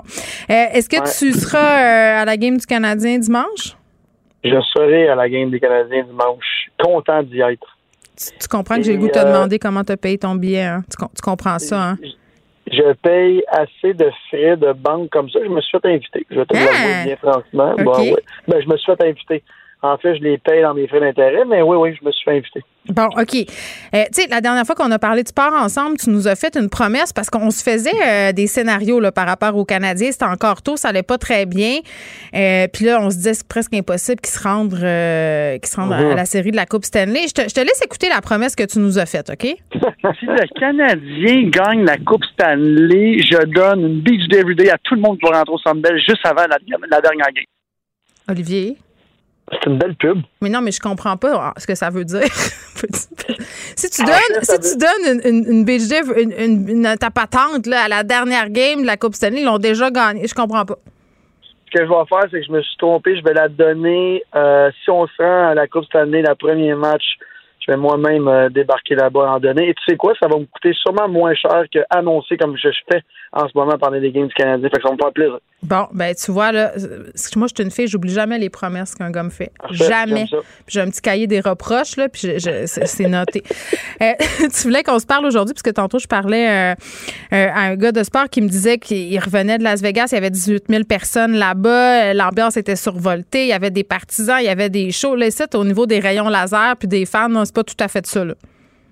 Non, vraiment pas. En fait, là, euh, puis on, s'est parlé pendant toute la pandémie, mhm. euh, puis je pense qu'on était d'accord les deux là, pour dire que le gouvernement avait fait une, bonne job, puis que le message des fois était pas clair, puis c'était correct. Mais là, en ce moment, je le sais pas, pas en tout. sais, un petit peu partout sur la planète où la, double vaccination est faite. Euh, bon, ils acceptent les personnes. L'euro en ce moment aux États-Unis. Tu veux dire dans les rassemblements sportifs? Exactement. Euh, bon, il y a des sections avec euh, avec et sans vaccin. Je comprends pas en, ce moment pourquoi euh, la santé publique n'accorde pas beaucoup plus de place pour ceux qui sont vaccinés doublement. je pense qu'au moins la moitié du centre c'est envisageable facile.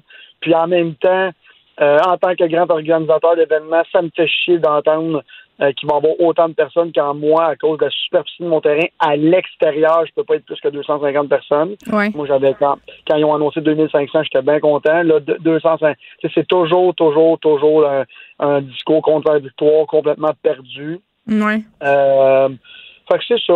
Ça me fait chier en ce moment, mais euh, qu'est-ce que tu veux qu'on fasse? Euh, je pense qu'on rendu là, là, on est presque à la fin. Fait que mm-hmm. Euh, le, discours est tellement contradictoire. Puis là, en plus, le Canadien de Montréal a eu 1000 personnes de plus et je suis bien content pour eux autres. Je vais en faire partie. Mais pour les, organisateurs d'événements euh, comme moi et comme des centaines d'autres au Québec, ça fait chier. Ben, c'est qu'on a l'impression, on a l'impression en fait qu'il y a comme des, des allègements à deux vitesses. Puis tu sais, la semaine passée, je réagissais au fait que M. Legault s'en était mêlé. Tu sais, c'est cool que M. Legault, ça soit un fan du CH qui porte son chandail. Puis tu sais, c'est rassembleur, le sport, là, ça, c'est correct. Mais à un moment donné, quand je le voyais s'ingérer un peu dans, dans, les affaires du Canadien, faire des pressions sur la santé publique pour autoriser plus de spectateurs, c'est parce que le CH avait fait la demande pour en avoir plus. Euh, je trouvais ça, bon, un peu peut-être inapproprié, mais, mais je me mettais aussi à la place des gens. Tu sais, toi, bon, tu me disais, j'organise d'événements, mais même le monde qui veut se marier. Euh, ben, c'est comme, c'est comme si le, hockey c'était plus important. Puis on se rappelle quand même que le Canadien c'est une, équipe euh, pour rapporter de l'argent. Ils font pas pitié les Molson. Donc, à un moment donné, je, je, sais pas. Je trouvais ça injuste. Ben, c'est ben, injuste. C'est même pas l'affaire d'être injuste ou pas. Je suis bien content pour le Canadien de Montréal. Puis demain matin, le gouvernement dirait euh, on pouvait être 20 000, je serais bien content qu'il soit 20 000. C'est juste encore une fois, double standard, double mm. message, tellement perdu. Puis là, il se lance la balle. Puis on pensait qu'Arruda puis euh, Legault étaient chum ensemble. Finalement, ah ouais, ah ouais, ouais, ils s'estiment. Puis le message est tellement contradictoire. Puis là, les doubles vaccinés, on sait pas quoi faire avec. Moi, mon bureau est à côté du euh, centre de vaccination à Laval. Ouais complètement oublié le, nom. Là. Il y a des line-up à plus finir quoi à plus savoir quoi en faire. Hmm. hier, j'ai arrêté dans la rue, j'ai demandé est-ce que c'est pour votre deuxième vaccin? Oui. Fait que toutes ces personnes-là qui sont double vaccinées, pourquoi on a ils peuvent pas aller dans des événements? Pourquoi ils peuvent pas? c'est lourd en ce moment. les cas, ils sont presque à, je pense qu'on est en bas là, de 100 aujourd'hui ou un truc comme ça. Non, on n'est pas en bas de 100, là, mais on est en bas de 200. 50? Bon, c'est ça. Euh, fait que, en, en, fin de compte, puis là, je parlais à, je parlais à quelqu'un tantôt, puis on se rappelle que l'année passée, à 40-50 cas, on a empêché euh, des finissants d'aller chercher leur diplôme. Puis là, en même temps, on, met des gens dans le centre qui sont vaccinés, puis on peut pas en mettre plus. Le message est contradictoire, c'est juste ça encore une fois. Puis, oui je vais le répéter, j'aimerais pas prendre la place de aucune personne au gouvernement en ce moment. Fait que prends mon mal en patience. Oui, mais Olivier, si je comprends, oui, la, vaccination et tout ça, mais on nous dit, bon, il y a le variant Delta, il faut vraiment avoir deux doses, il faut que ça fasse trois semaines. On a quand même encore 127 cas. On ah a des décès, on a des gens encore. Oui, c'est les hospitalisations sont à la baisse, mais, remplir le centre Bell à moitié, c'est quand même c'est quand même beaucoup. Il faudrait que ça soit vraiment des gens double dosés depuis longtemps. à mon sens, il faudrait qu'il y ait des tests rapides, sinon ça demeurerait quand même assez cavalier de le faire. Ben, c'est ce que je te dis là, là. Ceux qui ont le double dose puis qui peuvent, là, fait que là, tu me parles de trois semaines. Il y en a qui ça fait déjà trois semaines qu'ils sont vaccinés, double vaccinés. Là. Fait que, euh, puis en même temps, je vais taire son nom, je joue au golf avec un de mes très bons amis là, qui est un joueur de la Ligue nationale, puis qui est revenu euh, deux semaines, qui s'est fait tester 106 fois cette année. Euh, double vaccination, il rentre au Canada, test négatif, hmm. il doit aller a du 17 à quarantaine. Tu sais, c'est d'un ridicule absurde. Ben oui, mais la loi est la même pour tout le monde. Tu reviens, tu reviens d'ailleurs, testé ou pas, joueur de la Ligue nationale ou pas, tu, fais ton affaire. c'est pas le fait de la Ligue nationale, c'est juste pour dire que je pense pas qu'il y a des personnes plus suivies que eux autres. Mais c'est vrai. Euh, c'est à un moment donné, il faut, faut, tu sais, double vacciné, jeune. Euh, aucun danger, très minime, je veux pas dire aucun danger, parce qu'il y a tout un danger, là. mais tu sais, euh, puis lui, il a joué dans une ville qu'il y avait full capacité dans la à demander, il faut euh, il mm. faut penser à d'autres choses puis les restaurateurs c'est la même chose en ce moment hein. là c'est tout beau là tout le monde dit les restaurateurs moi je parle à beaucoup de restaurateurs que leurs ventes sont vraiment moins bonnes qu'ils pensaient puis que les gens ont des nouvelles habitudes puis là qu'à cause qu'ils peuvent pas être quatre puis six à des tables ils perdent beaucoup beaucoup de ventes fait que c'est difficile encore. Les gens. Mais les restos sont pleins, non? Les restos sont pleins partout. Ben, tu essaies d'avoir une place de réserver. Euh, c'est au calendrier grec. C'est plein à capacité ultra réduite en ce moment. Là. Les gens pensent que oui, il y a des exceptions, mais moi j'ai des amis qui font même pas 20 de leur chiffre d'affaires à cause de la, place qu'ils ont. Fait que, je veux dire, faut, faut pas penser que tout est rose là, parce que c'est le déconfinement va bien. Non, puis en même temps, euh, bon, tantôt, Marc-André euh, Perrault elle me parlait du fait qu'aux États-Unis, dans, les centres sportifs, il n'y avait pas de masque, que tu te faisais regarder croche quand tu avais un masque. Ça aussi, ça va nous prendre du temps. En tout cas, moi, je trouve, euh, ce matin, j'étais au gym, puis là, avec la, zone jaune, là, tu peux enlever ton masque quand tu es à ta station. Là. Si tu bouges, il faut que tu le remettes. Mais, mais j'étais comme stressée. je me disais, mon Dieu, OK, là, je l'enlève. tu vraiment? Tu sais, je, je, pense que tu me parlais des restaurateurs, peut-être les gens euh, euh, bon, ont développé des nouvelles habitudes. Tu penses pas que ça va prendre justement un. C'est quoi? C'est-tu le Père Noël qui t'appelle? Excusez, excusez, excusez, c'est parce que je suis stationné sur le côté, puis là, il y a Décris-nous décris-nous qu'est-ce qui se passe. Olivier Primo sur le terrain. en ce moment, il y, a une, il y, a une, auto qui est à une pépinière qui a failli me rentrer dedans reculant, mais tout est beau. Là. Mais j'espère que tu ne parles pas euh, avec moi pendant que tu es en train de faire euh, bouger ton véhicule, parce que les, les policiers ne seront pas contents. Bon, je suis stationné, mais tout ça pour vous dire que, regarde, tu me parles du masque à l'intérieur dans un gym. Euh, moi, je suis un, gros joueur de golf, comme tu le sais. Et là, dans les golfs, maintenant à l'extérieur, tu n'es pas obligé de porter le masque. Et hier, j'étais sur la terrasse extérieure et les gens qui avaient des masques, mes, amis disaient bon ok la station on a compris là. moi je pense que ça va disparaître très très vite les masques. Bien, on nous a dit euh, qu'au mois d'août on considérait peut-être euh, les retirer dans les commerces et tout ça on verra euh, si la situation épidémiologique va le permettre. Mais moi, j'ai l'impression qu'au plan psychologique, ça va nous prendre encore quelques mois avant de se sentir en sécurité sans masque. Olivier, ça a été un plaisir de parler avec toi chaque vendredi, même de sport, même quand il y a une auto bizarre qui te fonce dedans pendant qu'on parle. Sois prudent cet été quand même, puis on va te souhaiter euh, de pouvoir augmenter tes capacités euh, d'accueil au Beach Club. Euh, très, très rapidement. Puis on n'oublie pas ta promesse. Hein? Tu, je si tu l'oublies, là, je vais te texter. Ça va, ça va me coûter cher, mais regarde, ça va oh, valoir la peine. Oh là, tu me feras pas brailler ça. OK. Exact. Un bel année à tout le monde, puis à toi aussi. Bye bye.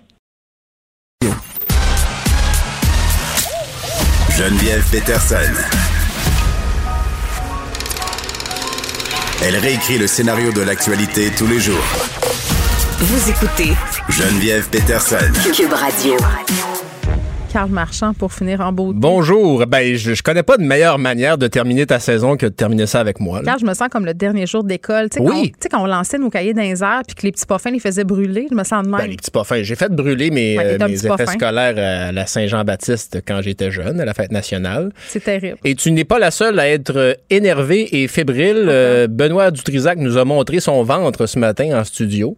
OK, mais ça, ça fait partie des affaires que tu peux pas dévoir. Ben, c'était pas si pire, là. Euh, ceci étant dit, euh, il est quand même. Euh, Est-ce que Benoît, dans, il est déjà en vacances? En, ben, J'aimerais qu'on lui fasse parvenir la clip. Il là, est, euh, il semble, écoute, euh, j'ai pas vu longtemps, là, mais il semble en forme, il prend soin de lui. Benoît, c'est pas si pire. Accroche-toi ouais. à ton rêve. Oui, oui, ben, on te mentira pas, là. Les prochaines années vont être difficiles. En vieillissant, on prend du poit, mais. Je vais mourir. Ça, hey, il y a d'autres belles qualités, hein? C'est impossible. Très bon animateur de radio. Oui, mais de moins en moins OK, je continue. Quand on peut pas je t'aide pas, je t'aide pas. Ben, c'est parce qu'on veut, on veut parler de l'accident de bateau. C'est terrible. C'est, quel... Heureusement, euh, y a, ça n'a pas été trop grave, cet accident de bateau dans le secteur de Rivière-des-Prairies. En fait, c'est un plaisancier qui a euh, percuté un pilier du pont de l'autoroute 25 qui relie Montréal et Laval. Euh, c'est survenu sur l'heure du dîner.